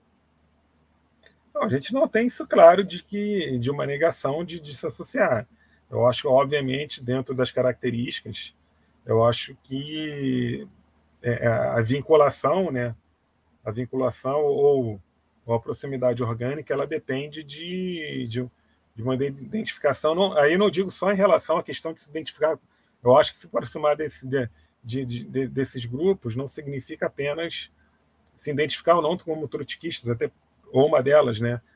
Mas tem a ver com o, o entendimento comum do que, que é concepção de partido, concepção de programa, concepção de revolução. Acho que passa muito por isso. É claro que a questão da, da, da referência teórica ela não é, ela, ela não, não que isso não tem nenhuma relação com isso, mas obviamente isso não é o central que define, né? Que define essa, é, essa não vinculação com, com, com, com esses grupos que aí existem, né? Embora, obviamente, é uma carência nossa, não vinculação a grupos internacionais, né? É uma carência que é, é, é, é, é uma, um, dentro das condições a gente possibilidade de um grupo pequeno é difícil de romper esse, esse, esse isolamento nacional, porque ele cria dificuldades, mas ao mesmo tempo eu acho que o, o grupo, qual o grupo, né, eu posso trazer qual tem sido o entendimento, a, a ação do grupo, ao mesmo tempo que há, um, há uma clareza muito grande de preservar uma, uma certa concepção de atuação política, é, nesse sentido, aderir a algum grupo organicamente eu acho que é uma atitude relativamente criteriosa, né? É, mas ao mesmo tempo não há um entendimento que nós não somos um grupo, não há um entendimento que o, é, o futuro partido vai vai ser um, um partido que vai surgir a partir, a partir do nosso crescimento necessariamente. A nossa ideia, obviamente, a gente tem a nossa própria formação tinha esse espírito de romper isolamento, de união, de unidade. Mas obviamente essa unidade ela tem que ser feita em critérios que, que a gente considera importantes, como não ter uma atitude auto, autoproclamatória, como muito, muitos grupos de esquerda pequenos têm. Isso, é, é, isso aí é, uma, é um problema muito sério que a gente precisa evitar, de, de evitar uma atitude, uma prática é, sectária, né? não dialogar com os grupos. Então, mesmo com grupos que a gente tem diferença, se, se, se é uma unidade, se é uma proximidade de ação conjunta de alguma frente que permita atuar na classe de, de uma forma mais consistente, consistente, no sentido de organizar ela e elevar seu nível de consciência, a gente vai fazer isso. Então, eu acho que um grupo aberto nesse sentido, é, da maneira como a gente atua, mas, obviamente, também tentando ser firme no, no, nos princípios gerais que a gente que a, que a gente tem, né? Mas são, são princípios também que é, a, a gente tenta sempre que pode fazer um balanço, né? Porque eu acho que o balanço seria necessário para que esses princípios não sejam uma coisa absolutamente rígida e não virem uma doutrina, não virem um dogma, né? Porque a gente perde a possibilidade de, de mais à frente, de, de dar um salto de qualidade que, que seria importante. Beleza, Leandro. Obrigado. Manuel, quer fazer uma pergunta? Quero sim. Antes de passar para você, deixa eu só dar algumas saudações aqui do, do, do que chegaram via, via o chat. É, Glória Vargas diz: não é mudou tudo ou mudou, ou mudou nada. acredito que falando isso para o Leandro na intervenção passada, é no gerúndio o processo está se transformando agora, é, em relação à classe trabalhadora, né? aquela discussão que nós fazíamos. Valdeci dá uma boa noite, está na área, grande Valdeci. É, o André faz, manda uma para mim, a questão do discurso que o proletariado. É, não, não, não. É, primeiro a Suzana, que bom saber essa notícia, Júlio. Acredito que seja em relação à Espanha, a questão da regularização. É, Glória Vargas fala isso mudam as formas de exploração, mudam as formas de revolução. O levante chileno, para mim, é revolução. E o André fala, caro Júlio, não há contradição alguma no fato de alguns trabalhadores preferirem horários flexíveis. Isso é apenas mais um aspecto da ultra-precarização do trabalho, é como no Brasil. E o André faz mais uma pergunta: os salários do trabalho formal é baixo no Uber 99 e o, e o é baixo e o Uber 99 e iFood são complementos. Como você vê essa questão, Leandro? Leandro depois pode falar um pouco sobre isso. E Glória ainda diz que a questão não é numérica nem ideológica, perdeu lugar social, acredito que falando da classe trabalhadora, classe operária, e isso tem implicações que vão longe. Paulo Gomes, grande Paulinho da Zona Oeste, está na área. Salve, minha gente, Zona Oeste da cidade presente. Saudações do Coletivo de Educação Popular Margarida Maria Alves. É, valeu, Leandro, me amarrei, gostei de te ouvir, vou precisar sair. Se a Glória Vargas indo embora, nos deixando. Legal, obrigado, Glória. Leonardo de Freitas, um salve para o meu camarada Leandro. Um grande abraço para os meus amigos Valeu, Julião, Manuel, Glória Vargas. Um grande abraço também, Leonardo. E eu estou lendo, o pessoal às vezes pode não entender por quê, porque nós estamos falando de uma rádio, e a rádio tem audiência de ouvintes, e é bom que os ouvintes participem e saibam é, da discussão que está rolando via chat. Tá? Vamos lá, Manuelzinho. Leandro, eu, gostaria que você falasse um pouquinho mais da experiência é, de vocês em relação aos partidos. Existem correntes revolucionárias, que se reivindicam revolucionárias, que atuam dentro de partidos políticos, mas pelo que eu entendo, vocês não. Então eu queria que você falasse um pouco dessa experiência em relação aos partidos né, é, constituídos legalmente e também em relação à próxima eleição presidencial. Né? Pelo que eu entendi, vocês estão dentro da discussão do polo revolucionário proposto pelo PSTU. Eu queria que vocês falassem um pouco mais sobre isso. Como é que isso está apontando? Uhum. É, em relação a participar, a gente não tem, enquanto grupo, a gente não, não, não é nossa posição. A gente, na verdade, nunca houve discussão nossa sobre a possibilidade de se integrar, por exemplo, o, o, único partido que se caracterizaria como possibilidade de nosso grupo, nossa organização se integrar sem ela se diluir suas fronteiras, sem deixar de ser um grupo com dinâmica própria, seria talvez talvez o PSOL. Então, efetivamente, a gente nunca fez essa discussão porque eu acho que é, é, é eu acho que a característica estrutural do PSOL, a inserção dele da classe, é, o que, que ele expressa politicamente, não, não, não, a nossa participação ali não, não se configura, não, não, eu acho que a gente não possibilitaria que a gente atuasse na classe de uma forma melhor. Então, acho que no sentido assim, fazer parte de um é, é, de um partido nesse sentido, partido de frente, como é o PSOL, como muitos grupos é, fizeram isso no PT, não, não só potencialização e intervenção, mas no entendimento que aquela frente, em algum momento, teria um papel progressivo. Então, eu não, eu não fiz parte dessa geração que discutiu o PT, né, militei nos anos 90, mas eu sei que muitos grupos entendiam que, apesar dos limites do PT, é não só a participação deles dentro do PT era potencializada enquanto grupo revolucionário, como, ainda que tinha, tivesse limites, o PT, é, para esses grupos, a própria existência do PT naquele momento cumpriu um papel poderia cumprir o papel progressivo. Então a gente não tem não tem essa experiência e eu acho que a gente não não é uma discussão que passou pela gente. O que seria diferente muito da gente discutir se a possibilidade de fusão com outro grupo. Ou seja, fusão ou fosse ou fosse ingresso, mas essa discussão a gente nunca fez, né, com outro grupo. O que ocorreu é, na formação da emancipação foi a fusão de dois grupos. Não chegou a ser um, exatamente um grupo in, ingressando no outro, né? Então, nesse sentido, a gente não tem. Agora, em relação ao processo eleitoral, é, é... obviamente a gente está a gente está em discussão ainda, né? Tática eleitoral, né? Obviamente está tá um pouco na nossa hora, né? Mas é, é, eu acho que também assim, embora seja importante ter uma posição é, é eleitoral, é, logo a gente também evita que que o processo, a discussão do processo eleitoral contamine é, antecipadamente é, é, a nossa atuação política, né? Mas assim, eu acho que para dar um exemplo assim, a nossa atuação no último processo eleitoral a gente é, é, nós indicamos, né, o, o voto no primeiro turno dos candidatos dos partidos que a gente considera que não de esquerda que não estão no campo da conciliação de classe. É, indicamos o, a, a, o voto na época na Vera e no, e no Boulos. E no segundo turno como boa parte dos partidos, acabamos ingressando na, camp na campanha do, do, do Haddad. Mas, assim, de uma forma geral, assim, eu acho que o grupo ele tem como olhar no processo eleitoral, a participação do processo eleitoral, ele teria como objetivo tentar o que é possível aproveitar do processo eleitoral para organizar a classe, né?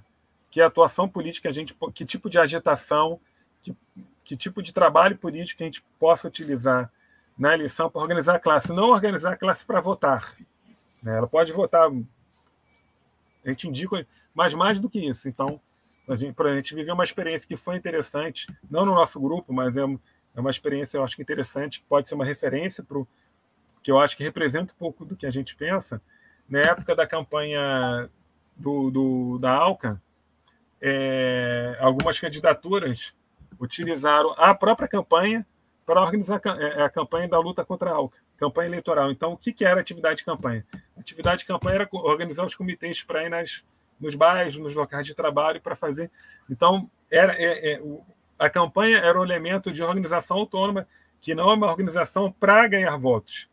Então, é nesse sentido. A gente não tem uma pessoa, obviamente, é, é, próxima do, do, do anarquismo, a gente não tem a postura de absenteísta, por princípio, mas a gente entende que é uma intervenção no processo eleitoral ela precisa ter como referência não entrar na dinâmica do processo eleitoral. É claro que isso pode parecer contraditório para muitos, é, é, mas a gente entende que é possível fazer isso. Não é, não é o campo preferencial da classe trabalhadora. Né? Eu não. Eu, eu posso comentar algumas coisas que falaram aqui? Que eu achei legal que a Glória colocou. Assim, é, é por, Pena que assim, ela não pôde ficar, mas a questão, eu, eu, é, eu, eu tenho dúvida se o lugar social do proletariado industrial ele deixou de existir. Entende? Eu acho que é nesse sentido que eu acho que é, é, é como a gente vê esse processo. Porque, por exemplo, é, se a gente pensar todo. Quando a gente pensa do que, é o mundo virtual, o, o, o trabalho, todo esse elemento, o suporte de tudo isso, em última instância, ainda é um suporte material. Então, ele muda a característica, muda de qualidade alguns elementos, mas o lugar social ele não perdeu de forma alguma. Então, isso é uma coisa que precisa ser feita. Ele pode ter se alterado. Perder o lugar social, eu acho que ainda é muito precipitado afirmar isso. Porque, como, como eu falei assim, é, eu não sei como é que eu, esses dados que eu peguei da China, é, eles não, não estão tão atualizados, mas não são dados antigos são dados de não tem cinco anos, que a força de trabalho industrial é, no mundo ela, é, ela, ela não é significativamente menor do que foi algumas décadas atrás. Pode ser que daqui a uma década essa força de trabalho industrial da China reduza, é, mas isso é isso pode ser considerado pela própria dinâmica do capital. O capital ele vai utilizar, né?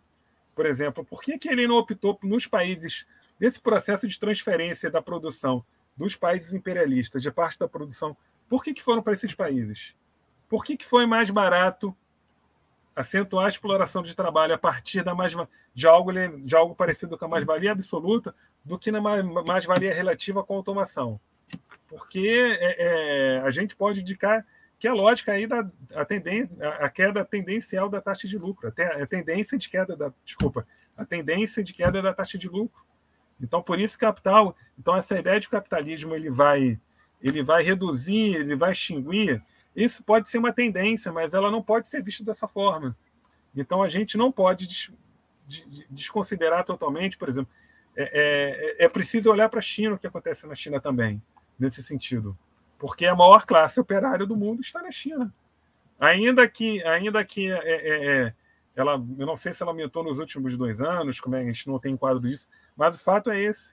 Então a gente não pode olhar como antes, como é aquele modelo. Eu acho que não, não dá para a gente se, se satisfazer com aquele modelo de maneira simples, de que a classe operária industrial concentrada, grandes concentrações de fabris vão atuar, vão ter um papel político é, é central e é ela que vai unificar e vai levar todos os outros segmentos.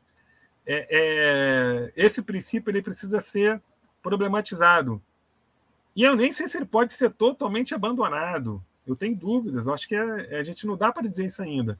Ele não pode ser considerado com esse modelo dogmático que durante muito tempo foi, né? Foi, mas também a gente não pode dizer que perdeu o lugar social. Em relação ao que é, a questão do Chile, assim, é, a gente não considera que no Chile houve uma revolução, né? É, é, é, eu acho que assim existem alguns elementos, não vou falar de todos, que se configurou no processo evolucionário, que é o questionamento do poder do Estado. É, é, a, a, gente entende que assim, não, não dá para dizer que a ideia de que o processo de transformação revolucionária não, não passa mais pela, pela, pelo surgimento de organismos de duplo poder. Ele, ele precisa passar por isso porque o Estado ainda vai ser o guardião do capitalismo, em última instância. Uh, os elementos dos últimos anos só reforçam isso. O capitalismo, o Estado não se enfraqueceu. Ele aumentou essa repressão frente à crise estrutural que o capitalismo vive. Então, assim, a maneira como a classe vai organizar, isso aí não é definido. Eu acho que tudo que a gente discutiu, a gente observa no processo histórico, o soviético não surgiu de nenhuma proposta de nenhum partido. Não foi nenhuma, não foi nenhuma análise antecipada desse processo. Né? Ele surgiu uma criação da classe. Então a gente não tem como dizer. Eu acho que a gente não dá para antecipar ainda como vai ser a revolução. Acho que não é possível. É claro que a gente pega umas referências gerais, que eu acho que elas ainda existem. O Estado ainda é o guardião do, do, do, da sociedade burguesa, da propriedade. Então, algum processo evolucionário que não é só a forma também do, do poder. Também qual o programa? Esse, esse organismo do poder ele, ele vai, ele tem, ele surge uma, com qual objetivo? O do poder não é só uma questão de forma, também é uma questão de conteúdo conteúdo dessas, desses elementos que surgem em alguns momentos muito específicos, que combina condições muito propícias para um processo desse, ele não tem a ver só com uma forma, mas tem a ver com conteúdo político. O processo da Revolução Russa foi esse. Né? A gente não foi só a existência do soviético, mas tem a ver com os objetivos que foram colocados em determinadas circunstâncias daquele ano 17 para que o soviético fizesse valer cumprir, que era a resolução dos problemas que foram, que foram colocados a partir de fevereiro, né? Como a gente coloca. Então, como vai ser isso, não dá para dizer. Não tem como dizer. Julião, só, desculpa, a pergunta do André, que eu, eu não anotei aqui. Ele fez uma última ele, pergunta. Ele perguntou se o que, como você pensa a questão do Uber, do Eats, do iFood serem complementos para o pessoal que trabalha formalmente e ganha muito baixo. Ele, ele afirmou: isso aí são complementos do pessoal que trabalha e ganha muito. Como é que você vê isso? Não, achei bem interessante. Eu acho que. É, é só te é... peço para ser rápido, porque você já ultrapassou uns quase 15 minutos nessa resposta. Uhum. Assim, é... eu, eu acho que a, colocação do André está correta, sim. Eu acho que, que é, é, claro que as experiências com esse tipo de, de trabalho ela, é, é ela pode ser considerada heterogênea, mas ela é, é, esse trabalho no sentido de ser um complemento, a gente precisaria olhar especificamente o caso da Espanha, mas ele pode ser um, um, um, uma pista pela qual a gente pode compreender esse processo. E, e, tem outro elemento, né, no sentido de ser um complemento do cargo da, da ser um complemento do trabalho né? o complemento de, de outro trabalho, é, é né? É, é, é, como nenhum trabalho completa a renda suficiente, a pessoa vai e faz aquele complemento. É, é, claro que tem outras coisas que não, não imagino que seja o quadro da Espanha, de que é, a gente sabe que é, o trabalho por aplicativo ele surge no momento de profundo desemprego. Então, o que, o que leva os indivíduos é, a, a, muitos adotarem esse tipo de trabalho não é, não é uma ilusão da, da flexi, a flexibilidade não tem, obviamente, com, a ver com a propaganda da ideologia burguesa, de que a, a, trabalhar a ideia de flexibilidade com a ideia de liberdade. Mas sim, como o André falou, no sentido da flexibilidade, dele complementar na hora que ele deveria estar descansando, ele vai fazer um outro trabalho. Né? Então, é, é, é eu acho que. É, mas o que eu queria falar? É, é, é, claro que pode ser que. Eu, eu não acredito. Eu não, esse quadro não está colocado de superação da.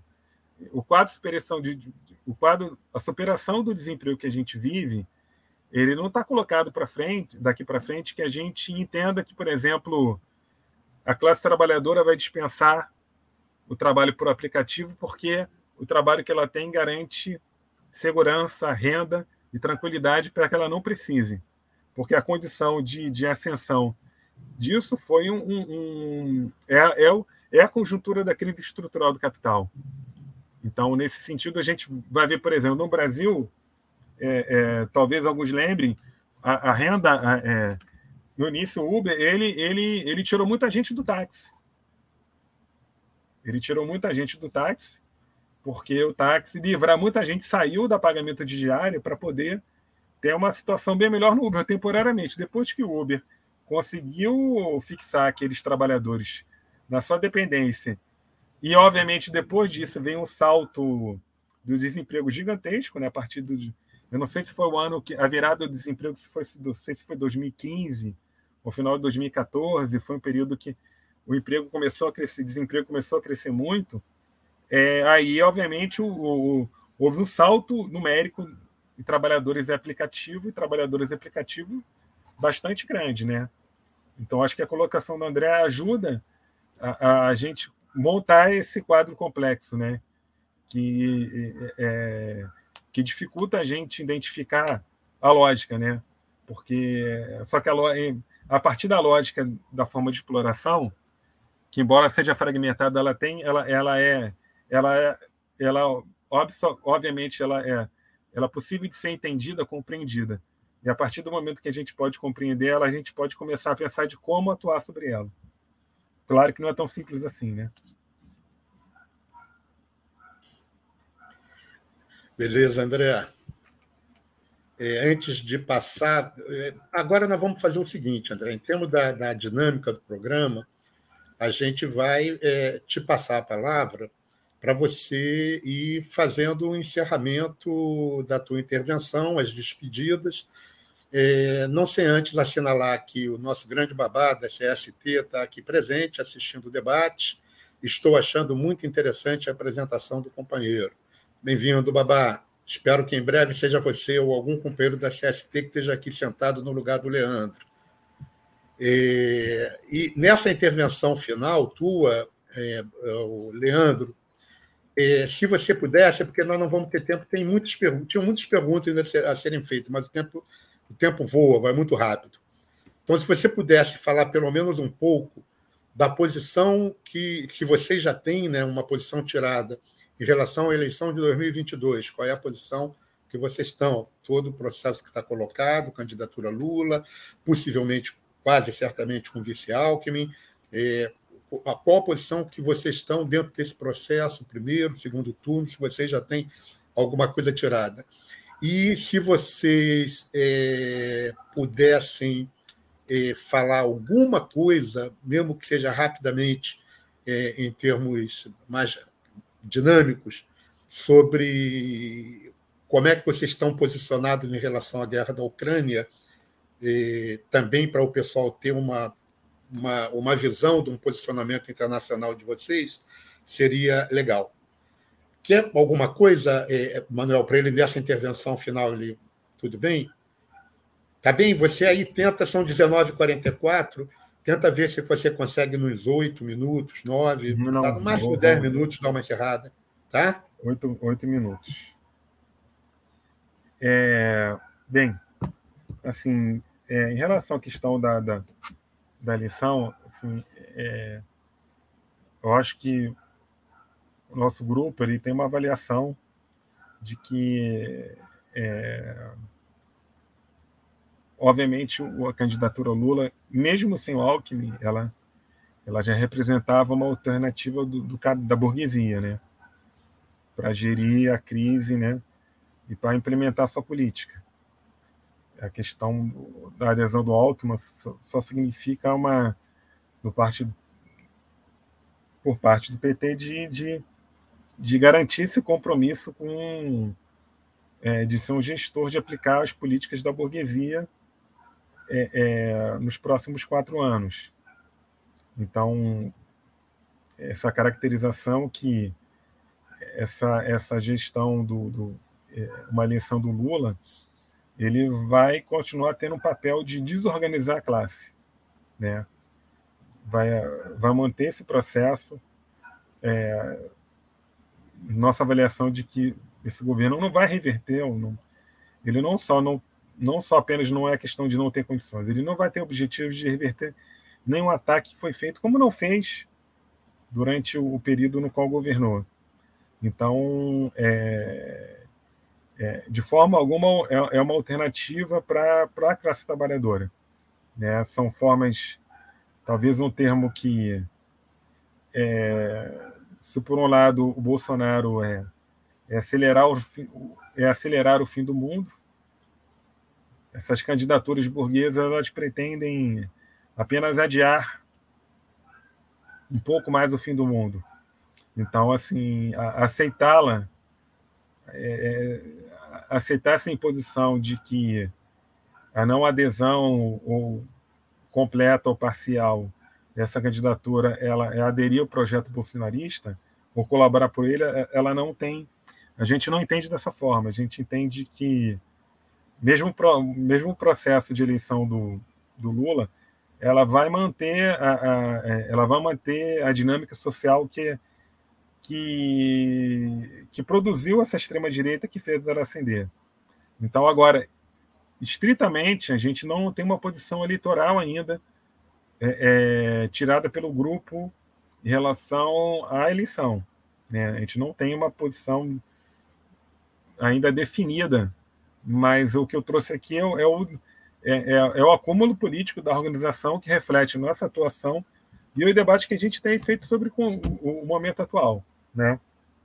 O que, que representa essa, esse, essa esse fortalecimento do comprometimento, do comprometimento do PT e do Lula com, com a burguesia.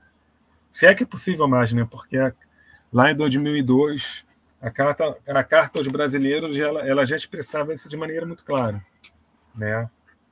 Então, em relação à questão da, da, da guerra da Ucrânia, que é um assunto relativamente complexo, né? É, dentro da esquerda, mas assim é, a, a, nossa posição ela diferencia tanto da tanto da, da posição que é mais estritamente pró-Rússia, né? E a gente acha que a Rússia não, não representa o contraponto objetivo ao, ao imperialismo, né? É, é claro que nós internamente assim é, esse debate sobre a constituição de imperialismo a gente está avançando ainda, né? Porque ela não é simples de ser conquistada. Eu acho que de, de ser de, de, chegar a uma conclusão se a Rússia é imperialista ou não, a gente pode considerar que ela ela está próxima, mas é, é, é, mas de forma alguma ela é anti-imperialista nesse sentido. É, ela não, não é ela não, não ela não pode ser entendida dessa forma. E a, a condição política da Ucrânia também né, é, ela também é mais complexa, né? Bem difícil de você, não, não é simples de você tirar uma posição, mas a gente entende que há também, por outro lado, uma condenação da atuação da, da, da, da invasão da, da Rússia, né? Da Rússia invadindo a Ucrânia. Então, a, a gente entende que é uma guerra que não interessa a classe trabalhadora. E é uma guerra que, pela, pela estrutura dela, não é uma guerra, pela dinâmica dela, não, não é uma guerra que possa que tem elementos nos quais ela pode se converter numa guerra é, de elementos revolucionários que permita é, é, o fortalecimento da classe trabalhadora, ela conquista do poder, ou, ou, algo nesse sentido. Não tem. Ela tem um, ela tem um aspecto absolutamente de barbárie e destrutivo. Né? Então, mas então a responsabilidade da guerra ela tem que ser colocada, obviamente, tanto na política da disputa né, entre os dois países, mas na política da OTAN, dos Estados Unidos de cercar, de cercar a Rússia né, na, na, disputa ali para pela, pelas, pela, pelos contatos, pelas alianças econômicas, e a própria Rússia ela, ela entra com uma, com uma ação que não corresponde à necessidade do, do povo russo e, e, e também é, é, é, de alguma forma é também não deixa de ser uma agressão ao povo ucraniano, né? De alguma forma. Então é, é, é a nossa posição é essa de que é uma guerra que não interessa a classe trabalhadora, né? Não, não e, e é possível e é, é necessário denunciar os dois lados do conflito como representantes dos seus segmentos de classe dominante. Beleza, Leandro. Como sobrou um pequeno tempinho, vou te fazer uma última pergunta. Vocês atuam com base no centralismo democrático? Atuamos. Atuamos e é, é, a, partir, a partir de uma ideia de que o centralismo ele, ele, ele é essencial para fortalecer a intervenção da classe, não como algo, não no seu aspecto formal? Mas o centralismo como algo que consiga é, é, é, é, o mecanismo não não é um mecanismo em sentido técnico formal, mas ele ele, ele é um mecanismo que garanta que a gente possa ter um controle. Nós, nós somos um grupo pequeno, mas é importante que a base tenha controle sobre a direção, fazendo os balanços, né? A Sem precisar citar, Leandro, vocês estão presentes em, quais, em quantas categorias, em quantos estados? São Paulo. Não precisa é, citar, Minas só Gerais, me diz quantos só. Quantos? Estamos em cinco estados. E em categorias? Categorias é, é, tem, uma, tem um peso forte na educação, mas tem, tem trabalhadores, da justi trabalhadores da justiça, é, temos o um companheiro petroleiro, mas é, é bem a, a, boa parte ainda é, é, ainda é concentrada na, no setor da educação. Educação. Da, do, do, atualmente, né? Beleza. Você quer se despedir para a gente encerrando? Sim, sim, sim. É, eu agradeço o convite, né? É um desafio aqui, é uma primeira experiência, né? É, é, trazer um pouquinho aqui do, do da, da, perspectiva do grupo do qual eu milito, que, que eu, é, é sobre o qual eu milito, ajudo a construir e, e, e eu acho interessante, é, é, importante o começo dessa, dessa, dessa experiência aqui do, da rádio, né? Que ela, que ela se fortaleça, né? Porque é importante eu acho interessante dar espaço para a esquerda revolucionária, né? Porque não é a vocação, não é a vocação gueto, não é a vocação é, é ser uma seita, né? Então, o esforço sempre é para é para evitar que isso aconteça, embora as condições políticas atuais dificultam muito isso. Mas eu entendo que é, é, manter essa chama acesa, não só em discurso, mas na, na prática, ela é, é muito importante para que, quando uma condição é, é, da luta de classes é, for mais for mais propícia, né? estando é, preparado, estando no, no grupo, grupos e ativistas, né?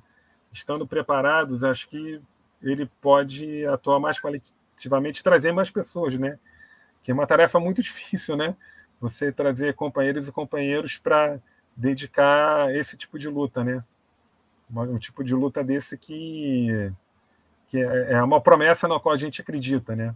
Acredito porque a história para a gente não terminou. Mas é, é... então é isso. Obrigado, Manuel. Obrigado, Julião. Obrigado, Antônio, aí que está tá organizando aí né, na parte da, da estrutura e agradecer a todas as companheiras e companheiros que acompanharam, é, que, que, acompanharam durante duas horas, né? Eu acho que um feito depois de tanto tempo o pessoal também acompanhar por, é, é, é, uma atividade legal, né? O pessoal acompanhar uma atividade online remota. Então, obrigado e boa noite a todo mundo. Manelzinho, quer fazer as tuas considerações? Não, eu queria agradecer ao Leandro, queria agradecer ao, ao Júlio. Foi um ótimo debate, muito esclarecedor. Eu acho que é, essa, essa série vai dar, vai dar o que falar, porque realmente é, é necessário que essa esquerda fale, né? Então, queria agradecer a todos. Obrigado, Antônio.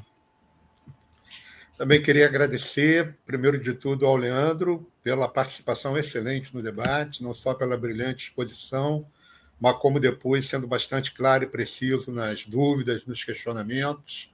Agradecer à Emancipação Socialista por ter acedido ao convite, estar aqui presente hoje. Manuel, obrigado por, de última hora, aceitar o convite de dividir comigo aqui as perguntas ao Leandro, valeu mesmo. Antônio, como sempre, o parceirão de sempre, muito obrigado, valeu. A você que está nos assistindo esse tempo todo, que contribuiu com as perguntas no chat, com os comentários, nosso muito obrigado. Lembrando que o Quintas Político-Culturais é resultado de uma parceria da Web Rádio Censura Livre com o coletivo de coletivos e que está, com essa apresentação de hoje, iniciando a série Conheça a Esquerda Revolucionária no Brasil. Essa série não vai ser ininterrupta, vão ter quintas-feiras, é, algumas quintas-feiras que vão ser feitas outras programações, que já estão é, no calendário, apresentações culturais, outros debates, outras palestras, mas nós vamos retomar em breve e a gente aí, pelos nossos canais de comunicação, vamos informar vocês é, as próximas atividades. Grande beijo a todos, valeu! Abraço, pessoal.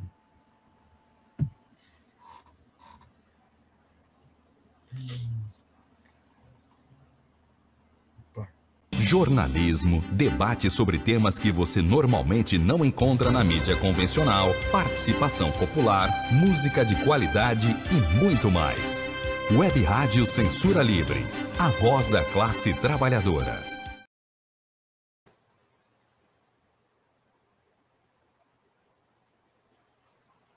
Quintas Político-Culturais. Entrevistas, debates, música e poesia Quintas Político-Culturais, a serviço das lutas. Uma parceria do Coletivo de Coletivos com a Web Rádio Censura Livre.